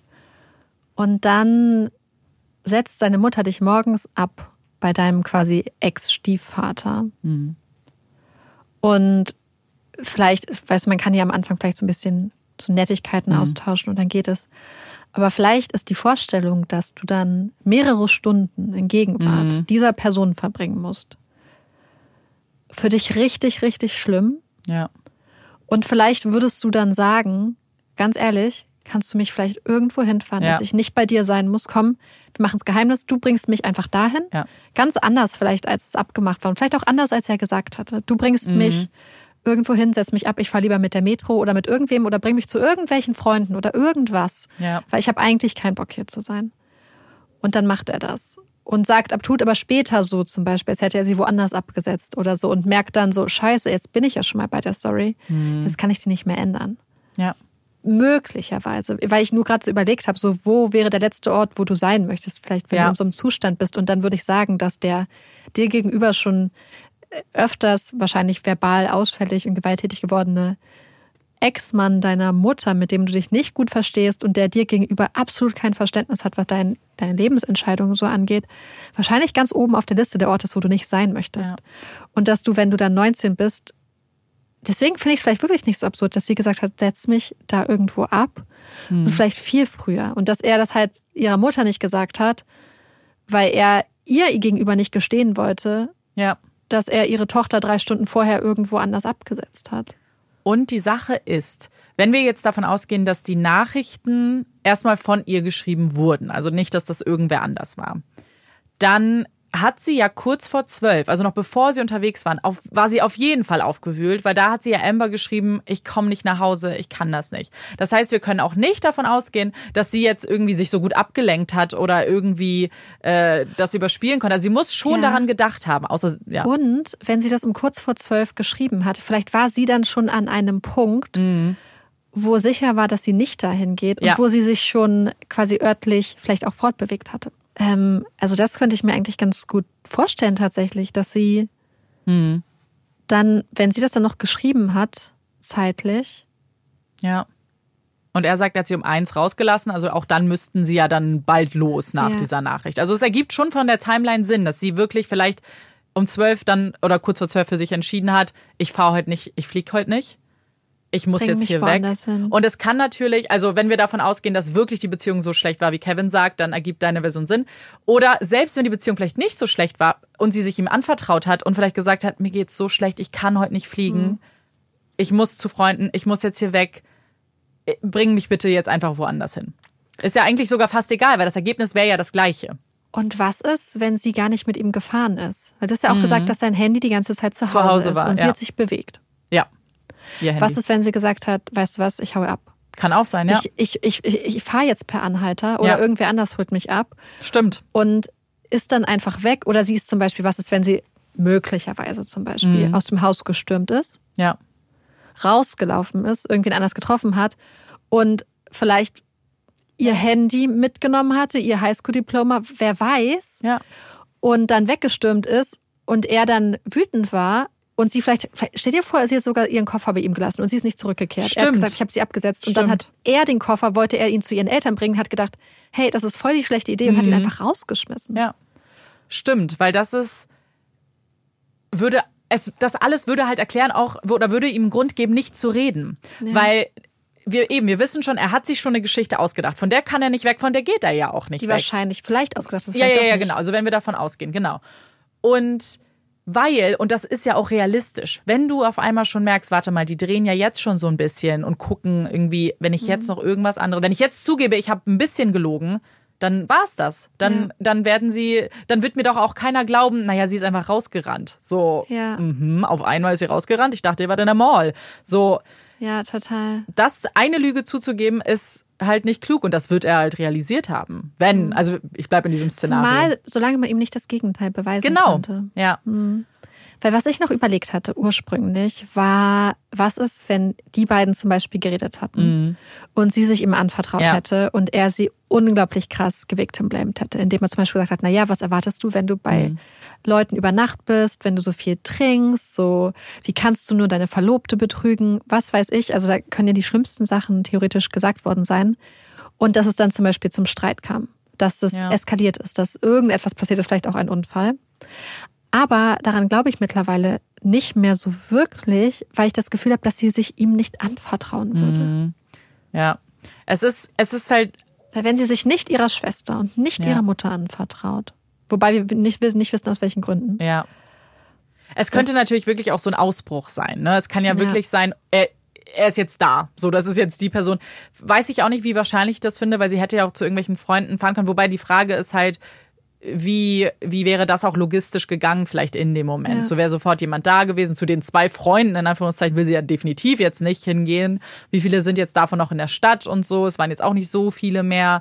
Ähm, ja, wobei dann die Frage ist, wäre sie nicht wenigstens zu ihrer Schwester gegangen? So, die, die war ja noch da. Ihre Mutter war ja eh arbeiten, aber, aber vielleicht was ja auch, wenn ja. du das Gefühl hast, du hast jetzt gerade deine Verlobte betrogen. Ja. Würdest du dann zu deiner Schwester gehen, die gerade ja, ein stimmt. neues Baby hat, wo du das Gefühl hast, die, bei der läuft es gerade gut. Hm. Vielleicht möchtest du nicht ihr Glück jetzt belasten mit sowas. Vielleicht möchtest du, wenn du vielleicht in der Familie schon öfters das Gefühl bekommen hast, ja. dass du vielleicht das schwarze Schaf in Anführungsstrichen bist, ja.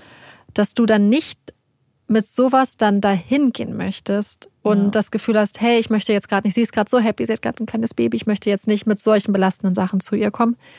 Andererseits was natürlich auch so eine Sache ist. Ich habe irgendwie so ein bisschen das Gefühl, die Tatsache, dass er nicht zur Arbeit gegangen ist an dem mhm. Tag und auch ein halbes Jahr lang danach nicht mehr, hat, macht auf mich so ein bisschen den Eindruck, dass vielleicht wirklich auch irgendwas Krasses passiert ist, was es ihm dann nicht mehr ermöglicht hat zu arbeiten, ja. dass er nicht mehr konnte. Also ich meine, es kann natürlich auch der größte Zufall sein, aber dass du ein halbes Jahr lang vielleicht theoretisch arbeitsunfähig sein musst, dann vielleicht, was ist, wenn zum Beispiel, und ich sage jetzt Unfall. Es kann natürlich auch ein Mord sein, ein Totschlag oder so, mhm. dass eine Situation eskaliert ist und so. Was für mich halt keinen Sinn ergibt, ist es so ein, ich sag jetzt mal so, so eine unglaublich vorsätzliche Tat. Und damit mhm. meine ich nicht diesen Vorsatz, den man vielleicht in einem Moment ergreift, sondern dafür ist alles ja. zu krass, so dass, dass jemand Junges bei dir abgesetzt wird, dass dann sowas passiert. Deswegen wie, wie so eine geplante Tat. Ja, weil du das gar nicht kontrollieren so konntest. das auf mich mhm. nicht. Ich glaube, dann hättest du dir auch schneller, oder, oder dass du ja. so ein eiskalter ähm, ja. Gewalttäter bist. So wirkt die Situation auf mich irgendwie nicht. Ja.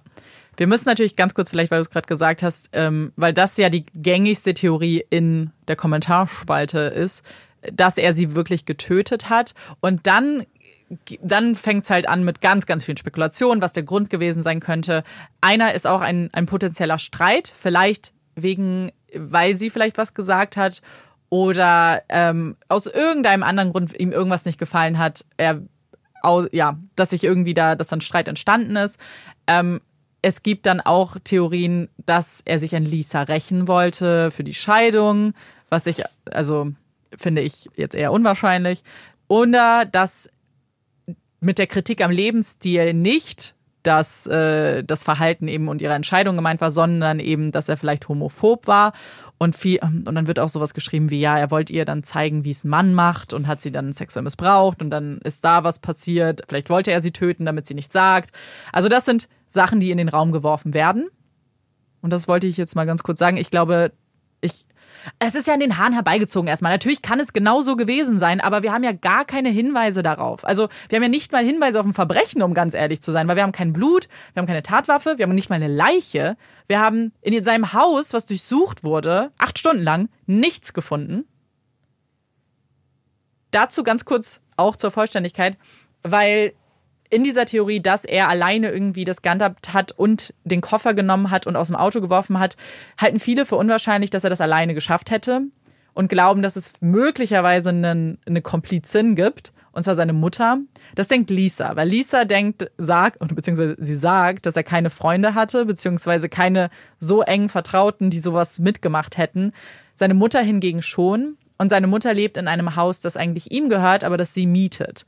Und dass sie vielleicht etwas weiß und dass vielleicht dieses Haus eigentlich vielleicht interessanter wäre, weil dieses Haus wurde nicht durchsucht, weil sie Mhm. eben dort die Mieterin ist und er jetzt, ja.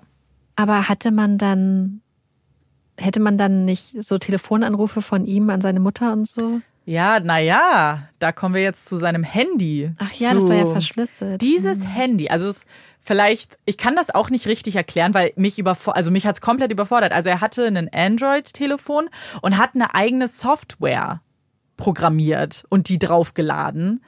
Und war er so, so ja, nerdy in ja. die Richtung? Lisa sagt, aber Lisa sagt auch, ja, er war so ein Techie, sagt sie, also Mhm. so, ein, so, ein Tech, also so ein technischer Nerd, so ein bisschen, so, so eine süße Formulierung. Aber also ich kenne mich nicht aus, vielleicht reicht so ein bisschen Basic-Wissen dazu oder so Basiswissen, dass man das kann. Aber das klingt für mich, weil die Polizei das nicht knacken kann, das FBI kann sein Handy nicht knacken, klingt für mich schon ein bisschen krass, ehrlich gesagt. Als ob es ein bisschen weitergeht als jetzt so, ach, ich bin ein bisschen Technik interessiert. Naja, Vielleicht ich glaube, nicht. die Frage ist halt, wie sehr die Frau, von der du schon lange getrennt bist und die wahrscheinlich das jetzt sich nicht so krass dafür wahrscheinlich interessiert Mhm. Ja. hat, einschätzen kann, wie groß dein Skill-Level Ja. vielleicht ist im Programmieren und vielleicht ist das ja auch sowas. Ähm, also ich kenne auch Leute, die zum Beispiel nichts wirklich mit IT gemacht haben, die auch Programme und so äh, Mhm. Ja. aus, aus Spaß Ja, programmieren. ja, ja, es war ja, er hat auch Und nicht, ja. wenn dir das für dich so eine Challenge ist, ähm, wer weiß. Und die Frage ist halt auch, wie das dann so funktioniert, wie leicht sowas dann, oder ob es leicht ist, etwas Unknackbares, sage ich jetzt Mhm. mal, herzustellen. Weil ist es nicht auch so, dass zum Beispiel iPhones, es total schwer ist, an Mhm. Ja. iPhones zu kommen, Ja, wenn, wenn Apple das nicht freigibt?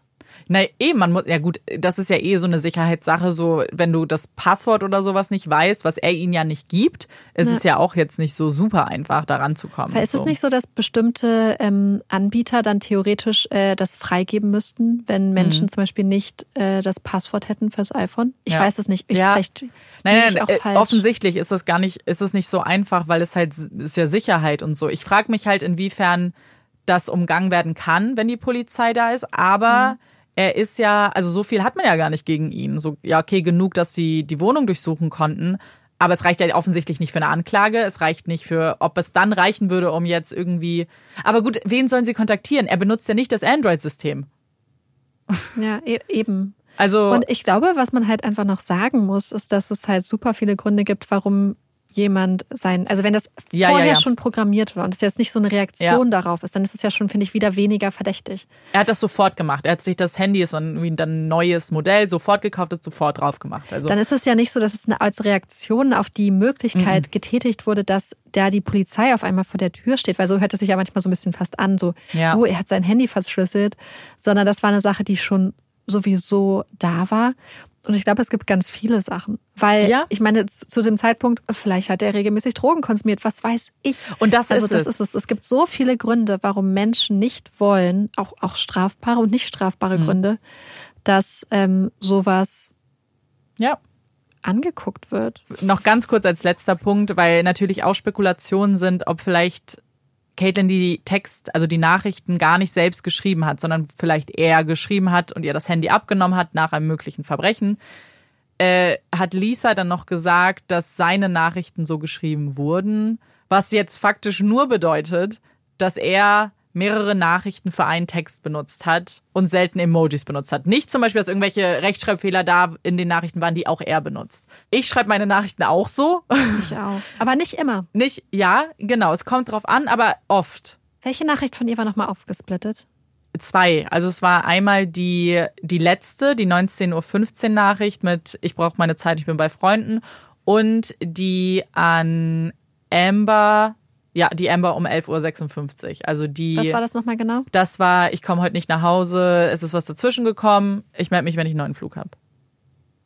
Weil was ich mir überlegen kann, wenn wir davon ausgehen, dass sie in einem emotional aufgewühlten Zustand war und dass sie normalerweise alles in eine... Normalerweise bist du ja wahrscheinlich nicht in so einem emotional aufgewühlt und weißt, was du tust. Das heißt, wenn sie zum Beispiel geschrieben hat, ähm, ich, ich brauche Zeit für mich, Ja, abgeschickt und dann gedacht, oh, die machen sich vielleicht Sorgen. Genau. Ich schreibe noch hinterher, dass ich bei Freunden bin. ja, Oder, ähm, oh, ich, ich schicke diese erste Nachricht los. Ah, und ich schreibe noch dazu, dass ich mich melden werde, Ja. wenn ich einen neuen Flug habe. ja. Damit sie zum Beispiel wissen, so dass, dass ich, Mhm.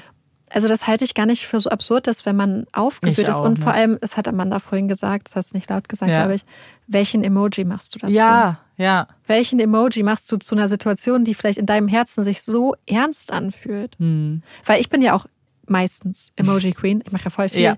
Aber in manchen Situationen hast du das Gefühl, auch manchmal, oh, das ist jetzt voll schwer. Ja, also genau. Die meiste, also sehr viele Emojis fallen einfach sofort weg. Ich habe auch überlegt, so, äh, ja, wenn sie an die Mutter schreibt, irgendwie, bin jetzt im, äh, bin jetzt am Flughafen, Batterie, also Akku leer. Klar könntest du ein Herz dahinter machen oder ein Küsschen oder so. Aber wenn es sich nicht so anfühlt. Es kann ja auch sein, dass das schon, dass es halt von, dass diese Sachen von unterschiedlichen Ja. Leuten geschrieben wurden, dass Ja, ja, da, klar. dass sie da halt schon Ja. beispielsweise entführt worden ist von einer dritten Person, die wir Mhm. nicht kennen. Ja. Also das ist eben, es gibt super viele Möglichkeiten und super viele, ja. Weil, weißt du, was dazu passen wird, dass es von unterschiedlichen Leuten geschrieben Mhm. ist? Wenn sie erst schreibt, ich melde mich, wenn ich einen neuen Flug habe. Mhm. Und dann später sagt sie, ich bin am Flughafen. Gibt mir das Gefühl, dass die Person, die das zweite geschrieben hat, also Mhm. entweder Lisa angelogen hat oder nicht alle Nachrichten durchgegangen ist und Stimmt. mitbekommen hat, was sie schon geschrieben hatte. Ja, stimmt. Vielleicht war das eine Person, die dann so wusste, ah, sie will, Sie zum, will zum Flughafen, Flughafen. bla bla bla, das ist der Plan und wusste zum Beispiel gar nicht, dass sie gar nicht vorhat, dahin zu gehen. Mhm. Und dass sie Amber schon geschrieben hat, ich Ja. komme gar nicht. Also das ist auch Vielleicht ist, war kommuniziert das wurde. schon von einer anderen Person. Stimmt. Das würde dann zu der Theorie so ein bisschen passen, was du gesagt hast, dass es vielleicht irgendwer ist, der sie gesehen hat. In Ja. der Mall oder in der Ecke oder wo auch immer. Und ja. Und zum Beispiel gesagt hat, hey, ich fahre dich nach Hause, hier komm, ich Ja. bring dich nach Hause, du solltest zu deiner Familie. ja. Und dann erstmal in die Richtung gefahren ist und dann auf dem Weg Ja. vielleicht zum Beispiel eingegeben hat im GPS. So, Ja. wir fahren jetzt dahin, damit sie sich wohlfühlt und so. Und dann, wir, wir wissen, dass solche Sachen passieren, Mhm. dass Frauen einfach und Menschen einfach gekidnappt werden. Und was ist, wenn die Person dann mehr Zeit hatte und durchs Handy gegangen ist und dann diese Nachrichten gesehen hat, was passiert ist in der Nacht davor und dann um 19.15 Uhr oder, oder dann irgendwann, es war nicht 19.15 Uhr, und dann Amber die Face- Facebook-Nachricht schickt, um zu sagen, ich bin fremdgegangen, um jetzt eine Geschichte zu spinnen. Oder sie hat sich da anvertraut. Wenn du Kann jemanden auch sein, siehst und ja. die, du der Person so sehr vertraust, dass du zum Beispiel ins Auto der Person steigst, dann hast du der Person, weil manchmal ist es ja leichter, sein Herz. Ja. fremden Menschen auszuschütten, dann hast du vielleicht der Person dein Herz ausgeschüttet und dachtest, hast dich vielleicht sicher gefühlt. Ja. Die Person hat vielleicht gefragt, hey, warum weinst du denn? Was ist denn? Und du hast das und das gesagt. Sagst du, oh, hm, Hm. hier komm, ich kaufe den Kaffee oder irgendwas. Ja. Du hast ja gesagt, dass sie auch verschlüsselte The- also SMS Mhm. verschickt hat teilweise, Also, dass sie eine App dafür hatte. dass sie eine App dafür hatte. Wie genau hat man sich dieses Ehepaar oder dieses Pärchen Hat man. sich sehr genau angeguckt? Sehr genau und freigesprochen jeglichen Verdachts. Ja, das hatte man tatsächlich, aber gut, dass du nochmal fragst, weil das wollte ich eigentlich noch erzählen. Mhm. Also, die wurden sehr gründlich untersucht und man hat Ja. nichts gefunden. Weil ich irgendwie, ich weiß auch nicht, so, kennst du das manchmal, dass man ja schon in seinem Kopf einfach so diese Szenarien so Mhm. sieht? So, Ja.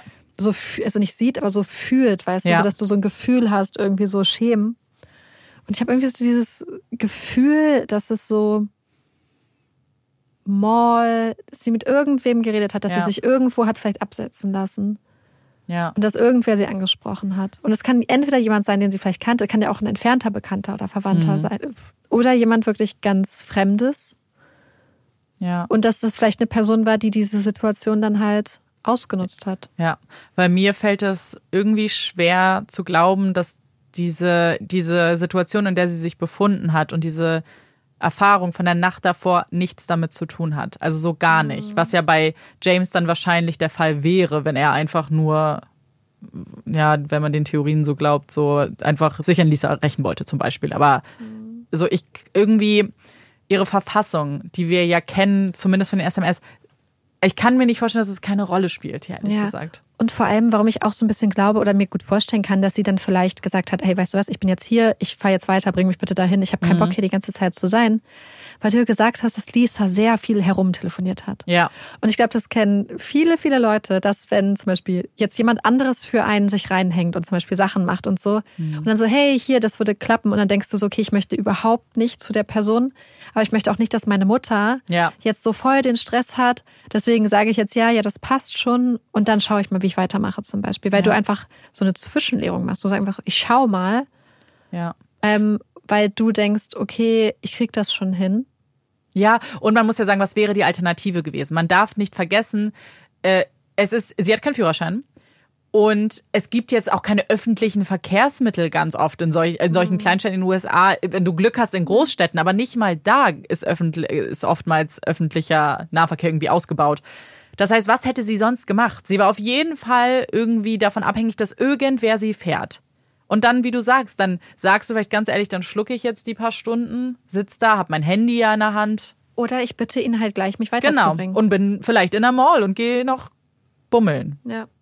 Ich glaube, wir könnten jetzt noch ewig lange. Ah, ich bin so gespannt, was ihr sagt. Ich und auch. Was, und was ihr auch noch für ähm, andere Ideen. Andere Ideen habt. Genau, ich glaube, ich weiß nicht, ob wir das angesprochen haben, dass mit dem, ähm, mit dem Zeitpunkt, dass ja Lisa gesagt hatte, dass sie es so seltsam fand, dass, so. dass das mit diesen acht Minuten, die zwischen den ja, SMS stimmt, lagen. das haben wir noch nicht gesagt, ja. Ähm, weil wir haben nämlich auch drüber mhm. geredet. Es war ja so, dass er ihr geschrieben hat und acht Minuten später kam die SMS von Caitlin.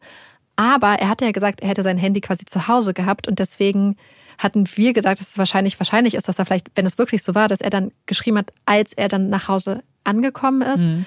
sich dann sofort sein Handy genommen hat und dann getextet hat. Ja, und das war auch, also es muss ja irgendwie so gewesen sein, weil er hat ja gesagt, und das hat er von Anfang an gesagt, er hat sie um 13 Uhr abgesetzt und die Nachricht kam ja um 13.52 Uhr. Das heißt, und ich, und es stand ja auch in der Nachricht nicht just dropped her off. Also ich habe sie gerade rausgelassen. Mhm. Da stand dropped her off. Aber ich habe sie abgesetzt. So und das und ich und das war ganz interessant, weil ich habe es sofort so verstanden, dass er nach Hause gefahren ist und ihr dann geschrieben hat. Aber als ich dann dann gelesen habe und überall so Podcasts gehört habe, war ich so, jeder versteht es irgendwie anders und denkt, dass das krass verdächtig ist, dass er das geschrieben hat und acht Minuten später kam das. Und für mich war es viel naheliegender, ich bringe sie hin, fahre nach Hause und schreibe dann. Ja, hab sie jetzt ja. weggebracht. Weil, also, ja klar, manchmal meldet man sich sofort ab, aber ja nicht als jemand, der sie, das wäre ja Lisa vollkommen egal gewesen, ob er ihr dann sofort Und schreibt oder eine Stunde das später. Handy nicht dabei. Eben. Ja, genau. Das Handy hatte er ja sowieso nicht dabei. Das war ja auf jeden Fall zu Hause. Lisa wurde auch gefragt, ob sie glaubt, dass er das Handy zu Hause lassen würde. Das hat sie also verneint, beziehungsweise hat gesagt, er benutzt es eigentlich für als GPS, so als äh, fürs Navi. Aber wir wissen, dass er diese Mall kannte, dass er einen Arbeitsplatz da auch hatte in der Nähe und deswegen die, die Route eigentlich sehr gut kannte. Das heißt, er hätte da jetzt auch nicht unbedingt ein Navi gebraucht unbedingt. Hm. Also ich kann ja zusammenfassend sagen, ich kann mir vorstellen, ja. dass vielleicht diese Situation eskaliert ist. Hm. Und in dem Sinne, dass es äh, ein Mord, Totschlag, wir entfernen uns jetzt mal von der deutschen Definition mhm. vielleicht ein bisschen, ähm, war der, und ich meine nicht mal vielleicht unbedingt eine Affekt, also so vielleicht eher so eine Richtung Affekthandlung, mhm. ähm, Eskalation, also nichts geplantes halt. Ja. Ähm, und, oder ein Unfall, kann ich mir tatsächlich vorstellen. Irgendwie, weiß ich nicht vom Gefühl, oder halt, dass er sie anders als er seiner Ex-Frau versprochen hatte, irgendwo rausgesetzt hat, dass sie irgendwie weg wollte. Mhm. Sie sich vielleicht gestritten haben und sie deswegen weg wollte oder dass sie vielleicht auch rausgegangen ist einfach. Ja. Und die Tür zugeknallt hat und weggegangen ist, wer weiß.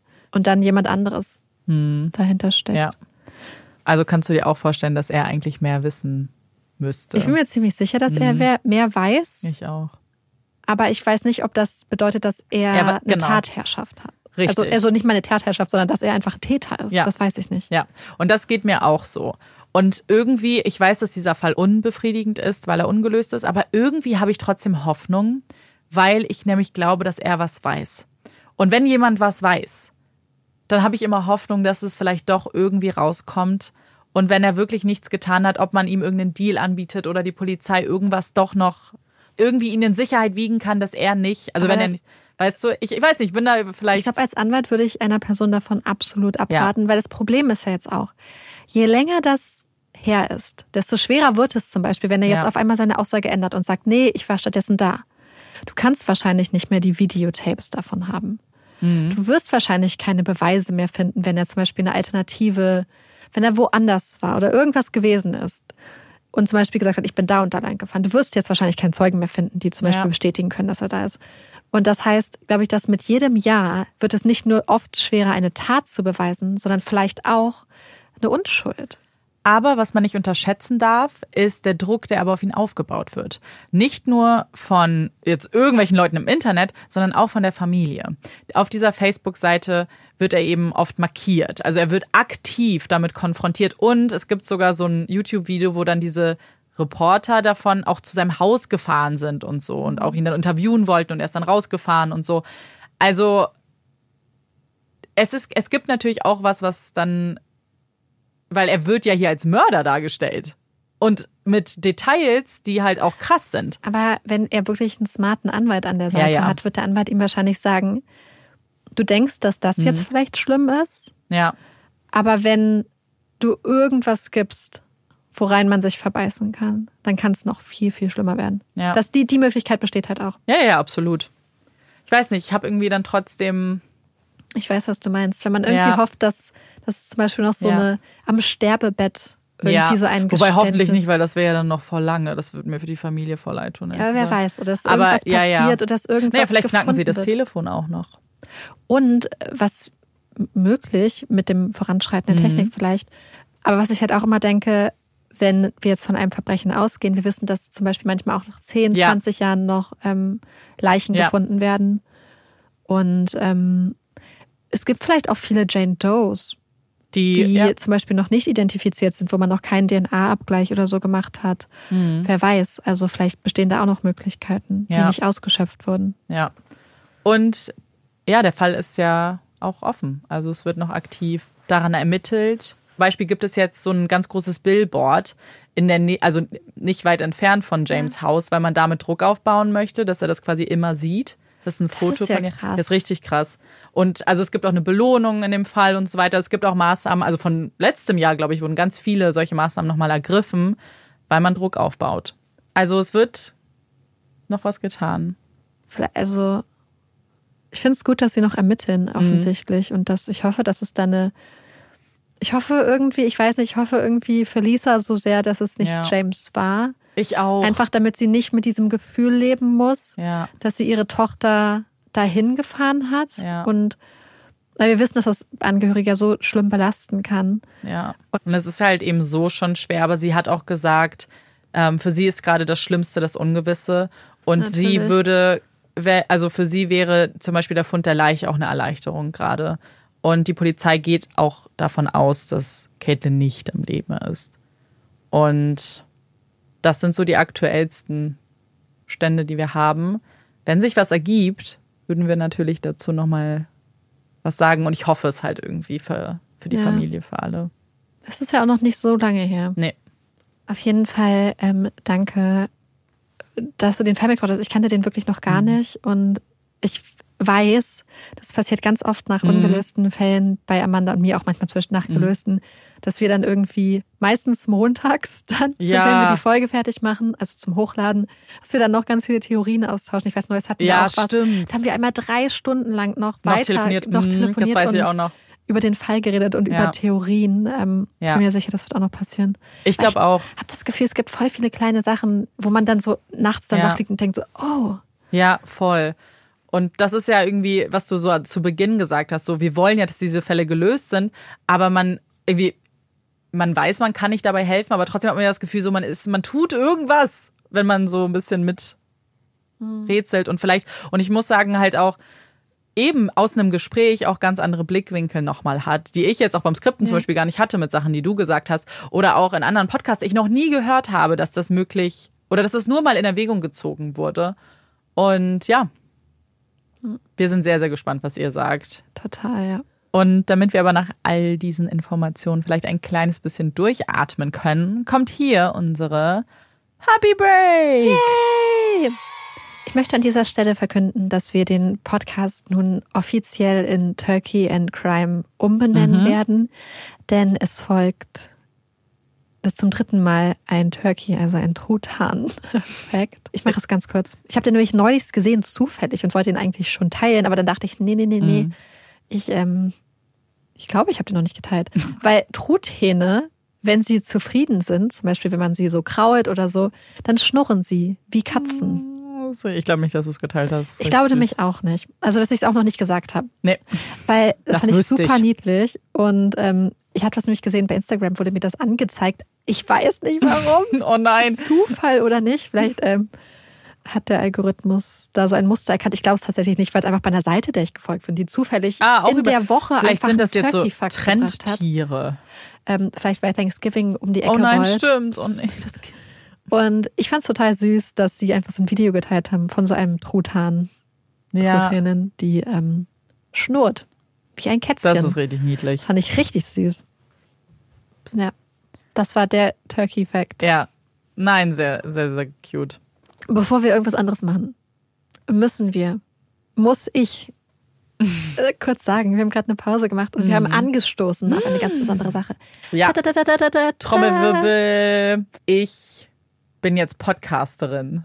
Vollzeit-Podcasterin. Ich hatte gestern meinen letzten Arbeitstag. Und werde jetzt nur noch diesen Podcast hier machen. Ich wollte das auch andere Sachen. Hoffen- hoffentlich auch, Auch so noch ich. besorgt. Ja, ja, ja, Ja. stimmt, stimmt. Wir haben es Ja. schon letztes Mal gesagt. Aber äh, genau, das ist jetzt mein neuer Jobtitel. Ja, Aufgeregt. richtig krass. Richtig verrückt. Ja. Und ja, wir haben kurz angestoßen darauf noch. Es, es muss natürlich erstmal jetzt auch ankommen, weil so, also ich glaube, so die ersten Wochen verändert sich ja nicht so viel und fühlt sich an wie ein großer Urlaub, aber irgendwann kommt es dann bestimmt an. Ja, das Ja. war heute ein sehr aufregender Tag. Mm, ist auf jeden Fall super, super aufregend. Und ja, Also Glückwunsch. Dankeschön, Auch Dankeschön. danke an euch, weil äh, Ja. man muss ja tatsächlich sagen, dass wir bei das jetzt als äh, Hauptberuf machen können, ist auch euch zu, also was heißt auch, ist euch zu verdanken. Offensichtlich, Punkt. ja. Punkt. Punkt. Äh, ohne euren Support, ohne dass ihr uns immer weiterempfehlt, Ja. ähm, uns supportet, äh, liebe Bewertungen da lässt, liebe Nachrichten Mhm. schreibt, ähm, vor allem auch uns mündlich weiterempfehlt. Ja. Das ist Gold wir- wert. Es ist wirklich Gold wert, wären wir nie in diese Größe auch gekommen. Ja, dass wir davon hoffentlich jetzt auch richtig leben können. Wir leben. Die Sache Ja. ist eben, dass es ja auch halt auch so, so natürlich organisch gewachsen ist und wir Ja. freuen uns jetzt auf die Möglichkeiten, die es natürlich gibt, wenn man noch mehr Zeit reinstecken kann und was Ja. man noch machen kann und äh, ja, Richtig aufgeregt. mh, voll. Ja, aber ich glaube, es gibt so ein paar Sachen, äh, die, die wir noch so uns schon überlegt Ja, haben. ich meine, wir haben es ne? ja schon mit dem zweiten Podcast gesagt, aber ich glaube, es ist auch voll schön, so ein bisschen Fälle auch zu machen, die auch länger sind. So ein paar, ich weiß, dass ein paar sich auch Fälle gewünscht haben, wo ich genau wusste, oh Gott, das wird jetzt so lange dauern und sowas wieder auch machen Ja. zu können. Und ich freue mich voll. Und Und ganz ehrlich, auch einfach mal entspannt zu Ja. können. Das ist, weil ich hatte das ja jetzt schon länger offensichtlich, aber das ist einfach so viel, Mhm. So viel wert, dass man auch gerade, wenn Ja. man so Themen hat, die einen so richtig mitgenommen haben, dass man danach einfach mal so eine Woche Mhm. abtaucht in so eine ganz andere Welt und ja. was komplett anderes macht. Das Ja, und sich halt mental halt auch Ja. entlastet, weil ich glaube, man, also ich kann mir vorstellen, dass es halt sich auch jeder denken kann, aber so zwei Jobs, was der Podcast ja ist, auch zu machen gleichzeitig, ist halt super, super schwer gewesen für uns beide und wäre auf Dauer nicht gesund gewesen. War auf Dauer auch nicht War auch gesund. auf Dauer nicht Deswegen habe ich ja schon vor Ja. einiger Zeit das Handtuch geworfen. Ja, Ähm, ich habe mein Handtuch auch jetzt hinterhergeworfen. alternativlos. ja, aber es ist jetzt auf jeden Fall richtig Ja. schön irgendwie. Mich macht das total happy so für die Zukunft und zuversichtlich. Und, Voll, mich macht's auch. und Amanda hat auch schon gesagt, das finde ich äh, sehr gut, dass vielleicht so Selbstständigkeit und solche Ja. Sachen auch voll das coole Thema wären, auch mal für eine Folge im neuen ja, Podcast. im neuen Podcast. Ja. Den Podcast ohne Namen. Wir werden noch mal, wir müssen noch einen Post machen. Ja, Und genau, das wäre nämlich, glaube ich, ein richtig spannendes Thema, wenn man wir es selber jetzt durchmachen. Und ich glaube, weil das einfach sowas ist, was mir persönlich super viel Angst gemacht hat, Selbstständigkeit. Und ja, ich glaube vielen. ich stand da immer so, komm. Komm auf die dunkle Seite. der, der, der Ungewissheit. Ja, vor allem der Ungewissheit. Ja. Und Ja. jetzt bin ich da. Bin drüben. Ja. Hier gibt's Kekse. Sagt man das nicht immer so, ist richtig schlecht. Komm auf die dunkle Ja. Seite, wir haben Kekse. Das war so eine Schüler-VZ-Gruppe bestimmt mal. Ja, ich glaube auch. oh mein Gott. Wir Okay, haben Blaubeeren. hier gibt's Blaubeeren. Und, Und gleich, Sekt. und gleich leckeres Essen und Sekt. Ja, äh, deswegen müssen wir. Wir müssen Shop, uns hier Shop. kurz fassen. Zack, zack. Uns kurz fassen. Aber Empfehlung. Amanda hat eine ganze Empfehlungsliste, habe ich heute erfahren. Ja, ich habe, ich mache das jetzt, damit ich die nicht vergesse. Also jedes Mal, Ja. wenn ich irgendwas sehe oder lese oder ja konsumiere, was ich empfehlenswert finde, dann schreibe ich es jetzt in meine Notizen-App, damit ich dann für solche Momente vorbereitet bin, wenn ich gerade akut nichts hab. Und ich möchte ganz kurz eine Doku empfehlen. Bei Netflix habe ich jetzt spontan entschieden, dass ich das mache. die, glaube ich, so ein bisschen, also die schon länger draußen ist. Ah, ich glaube, ich weiß. Aber die noch nicht so viele, glaube ich, also vielleicht hat sie auch einfach jeder geguckt, aber es hatte keinen großen Hype.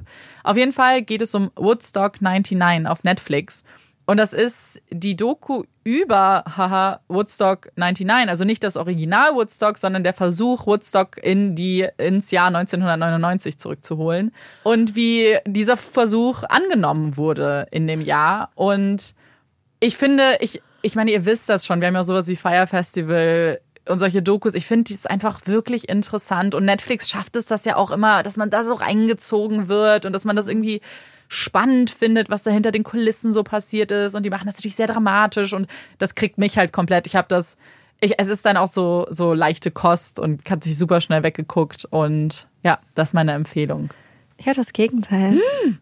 Was heißt das? Ich habe keine leichte Kost. Oh Amanda weiß es schon. Ich binge-watche Ach so. seit einigen Tagen The Handmaid's Tale auf Amazon Prime. Ich glaube, die Serie haben uns auch schon ganz viele mhm. von euch ans Herz gelegt. Ähm, ich weiß nicht, ob ich es zusammenfassen muss. Ich weiß nicht, ob die Serie eh schon so bekannt ist, aber es geht ja quasi um so eine Art dystopische Welt, wo ähm, es mehr oder weniger fast keine Kinder mehr gibt. Und äh, die Vereinigten Staaten von Amerika wurden ersetzt durch einen Staat namens Gilead. Und dort sind natürlich die meisten Menschen quasi unfruchtbar, weswegen bestimmte fruchtbare Frauen ähm, als sogenannte Handmaids gehalten werden, um dann für die Elite des Landes Kinder zu gebären.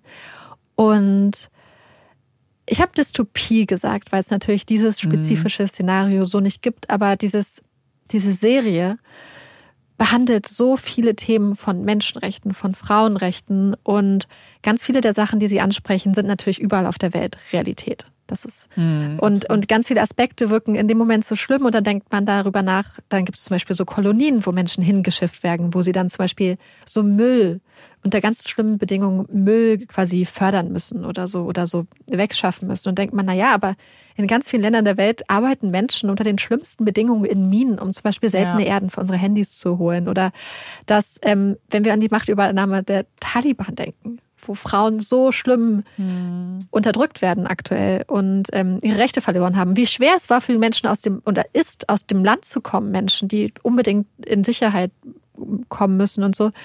Und deswegen finde ich, ist es so eine unglaublich gute Serie, weil sie ganz viele Sachen vereint und ich finde total viel zum Nachdenken anregt. Ich finde die schauspielerische Leistung unglaublich krass. Und vor allem, was ich total toll finde, ist, wie komplex die Charaktere gezeichnet werden. Also diese Serie, und ihr wisst, ich bin eigentlich so ein riesiges, ich sag mal, Weichei, dass ich eigentlich immer eher so happy Sachen gucken mhm. möchte.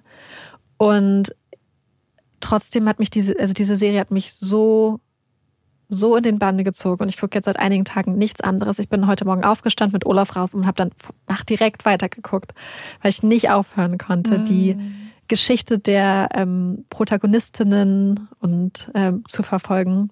Und ich finde, es ist einfach eine unglaublich tolle Serie. Ich will es auch unbedingt gucken. Ich habe es auch noch nicht geguckt und es wurde mir privat empfohlen und uns halt auch im Podcast, also nicht im Podcast, als Podcast super oft empfohlen. Sehr Deswegen, spannend. Ich äh, freue mich darauf, dass ich morgen äh, den ganzen Tag, mein Freund ist hm. beim Basketball gucken und ich werde morgen den ganzen Tag nichts anderes machen.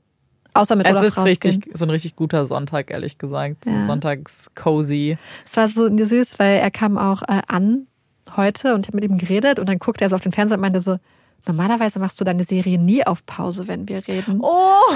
Weil ich normalerweise ja. oft ja Sachen gucke, die ich kenne, aber ja. ich auch selten das Gefühl habe, dass du sonst was verpasst ich, oder wie? Dass ich nichts verpassen mhm. möchte. Ja, krass. Jetzt ist es natürlich schwer, von so einem Thema zu Hot Takes zu kommen. Hast du einen Hot Take? Ich habe ja immer das Gefühl, dass wir so Hot Takes so ein bisschen rationieren müssen. Ja, das stimmt. Aber ich habe jetzt mal einen Hot Take, der hm. auch von aktuellen Ereignissen inspiriert ist. Und zwar war ich äh, vor einiger Zeit zum Frühstück äh, verabredet und essen, also Frühstück schräg schräg brunchen. Und man da weiß, es passiert einfach nicht so hm. oft im Sinn, dass ich, ähm, das, das hört sich jetzt total doof brunchen an. Brunchen gehe. Äh, ja, einfach, ähm, weil es früher auch einfach vielleicht zu früh für mich war. Aber auf jeden hm. Fall war ich mit sehr, sehr lieben Leuten frühstücken.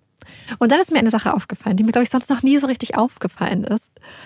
Und zwar, wie schlimm ich es finde, an Orten zu essen, wo andere Menschen in der Schlange stehen und ich das mhm. sehe. Wir waren in so einem äh, Lokal, wo schon, als ich ankam, also die Leute, mit denen ich verabredet war, waren schon 15 Minuten vorher da gewesen. Das heißt, als ich ankam, waren schon an dem, zum, genau zu dem Zeitpunkt, als das Restaurant quasi aufgemacht habe, ähm, war ich da. Und da war schon so eine riesige Schlange. Und dann saßen wir da und es war total schönes Essen, war unglaublich gut und es war einfach total schön zu sitzen, zu quatschen. Aber die ganze Zeit wusste ich, dass da eigentlich Leute in meinem Rücken stehen, die einfach nur darauf hoffen, ja. dass man quasi auf ist, dass man fertig ist, dass mhm. man weggeht. Und das Krasseste war, dann haben wir bezahlt und eine Person aus unserer Gruppe ist nochmal auf Toilette gegangen. Das heißt, wir saßen da schon so und ich hatte schon so meine Handtasche über die Schulter gemacht und so, waren so offensichtlich in Aufbruchsstimmung. Und dann kam der Betreiber und hat uns gebeten, dass wir doch bitte gehen sollen. Dass Gott, wir doch bitte den so Tisch komisch. frei machen, wo wir dann meinten so, wir haben gerade bezahlt, wir mhm. warten jetzt noch auf eine Person, die gerade kurz auf Klo ist. So, wir, wir sind schon am Gehen offensichtlich. Es war so offensichtlich, weil wir alle Jacken so anhatten und so. Und das fand ich richtig krass unhöflich ja. schon, weil es so offensichtlich war, dass wir schon am Aufbrechen waren.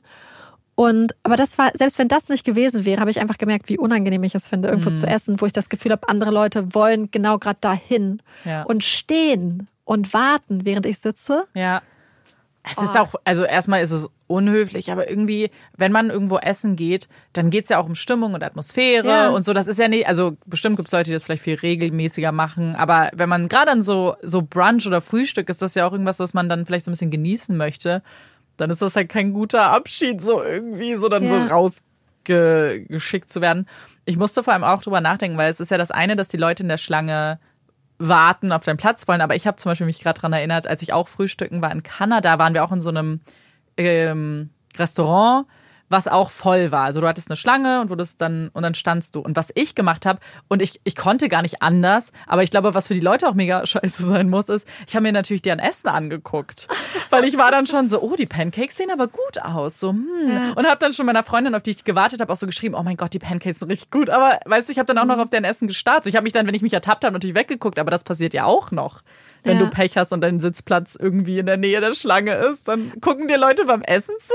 Ja, und dann dachte ich so, so lecker das Essen auch irgendwie war, weiß ich nicht, ob ich nochmal Lust hätte. Also ja. ich, ich, ich habe es ja schon mal gesagt, ich gehe auch zum Beispiel super ungern in Clubs, also eigentlich nicht, wo man anstehen muss, außer mhm. es ist so ein kurzes Anstehen oder ja. so. Aber viel schlimmer ist es noch, wenn man gar nicht die Person ist, die ansteht irgendwie, sondern sieht, dass andere Leute anstehen. Ja. Und du hast quasi etwas, was diese Leute wollen ja, du machst ja halt Druck irgendwie. Ich mache mir super hm. Druck. Ich meine, bestimmt sind da draußen auch Leute, die das einfach so super cool wegstecken können. Ich gehöre nicht dazu. Ich auch nicht. Und ich glaube auch, ja, natürlich gibt's Leute, aber es ist halt immer seltsam zu wissen, so, man wartet darauf, dass du gehst. Ja, weil es wirkt nicht ja. so, wie, wie ich das normalerweise kenne. Du bist im Restaurant oder ja. so und du bist dann da und du chillst und dann mhm. trinkst du dies oder das oder so, sondern es hat sowas wie so eine Abfertigung. Ja.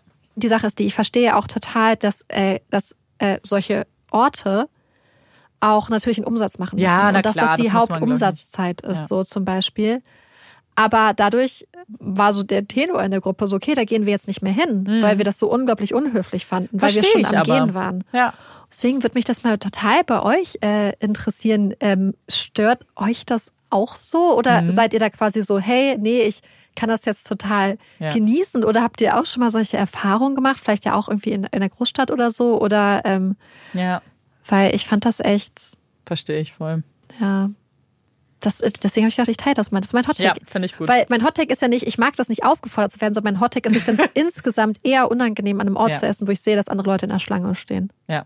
Mein Hottake ist relativ kurz und knapp und auch super banal und eigentlich viel mehr so ein Rage und, ähm, und, und eine Sache, von der ich mir wünschen würde, dass sie aufhört. Ah, Marike ja. weiß, was es ist. Und zwar, kennt ihr so Leute oder vielleicht seid ihr so Leute, die, wenn man irgendwo ist nach Mitternacht, dann schon von dem Tag, an dem man losgegangen ist, von gestern reden. Also es ist Mitternacht und wenn ich erzählen würde, ja, und dann war ich ja heute auf der Arbeit. Nein, das warst gestern auf der Arbeit, weil es ist ja schon nach 0 Uhr, also hat der nächste Tag angefangen.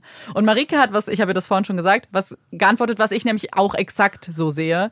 Nein, der Tag endet, wenn ich geschlafen habe. Also wenn ich ins Bett gehe, genau. dann endet der Tag. Wenn ich ab dann ist der nächste Tag morgen. Nicht um 0 Uhr 1. Nee, wenn ich um 4 Uhr ins Bett gehe, dann ja, ist der Tag immer bis noch. 4 Uhr. Ganz genau. Weil der Tag Ganz geht genau. dann halt um 10 Uhr los ja. oder so. Können wir uns einfach alle darauf einigen, dass das so ist? Das fände ich richtig gut. Ich glaube, das Witzige ist, ich glaube, dass mir sowas gar nicht passiert, weil ich nie auf die Uhr gucke, so selten. Weißt du, so selten. Ja. Naja, es passiert mir auch nicht so. Also ich bin nicht so super oft halt, auch, also man muss ja dann mit Leuten auch länger unterwegs sein, was ja zum Beispiel beim Feiern oder so ist. Und da ist mir das schon ein paar Mal passiert, so ha ha ha. Ich habe das Gefühl, es ist auch so ein Allmann-Joke-Thing irgendwie. Sagt Alman Amanda. Ich bin, ja, Almanda, aber da, Almanda. Almanda zieht da aber die Grenze. Das ist nicht, nicht lustig, habe ich jetzt definiert. Oh, wow. Ja, also ich fände es halt einfach cool, wenn wir es nicht mehr machen würden. Danke. Das war jetzt das äh, Public Service Announcement Public von Amanda. Service. Ich glaube, mein Problem ist, und vor allem, es gibt ja so Sachen, wo man so denkt, oh, das war jetzt doof. Aber das, das nervt mich schon über, überdurchschnittlich So viel.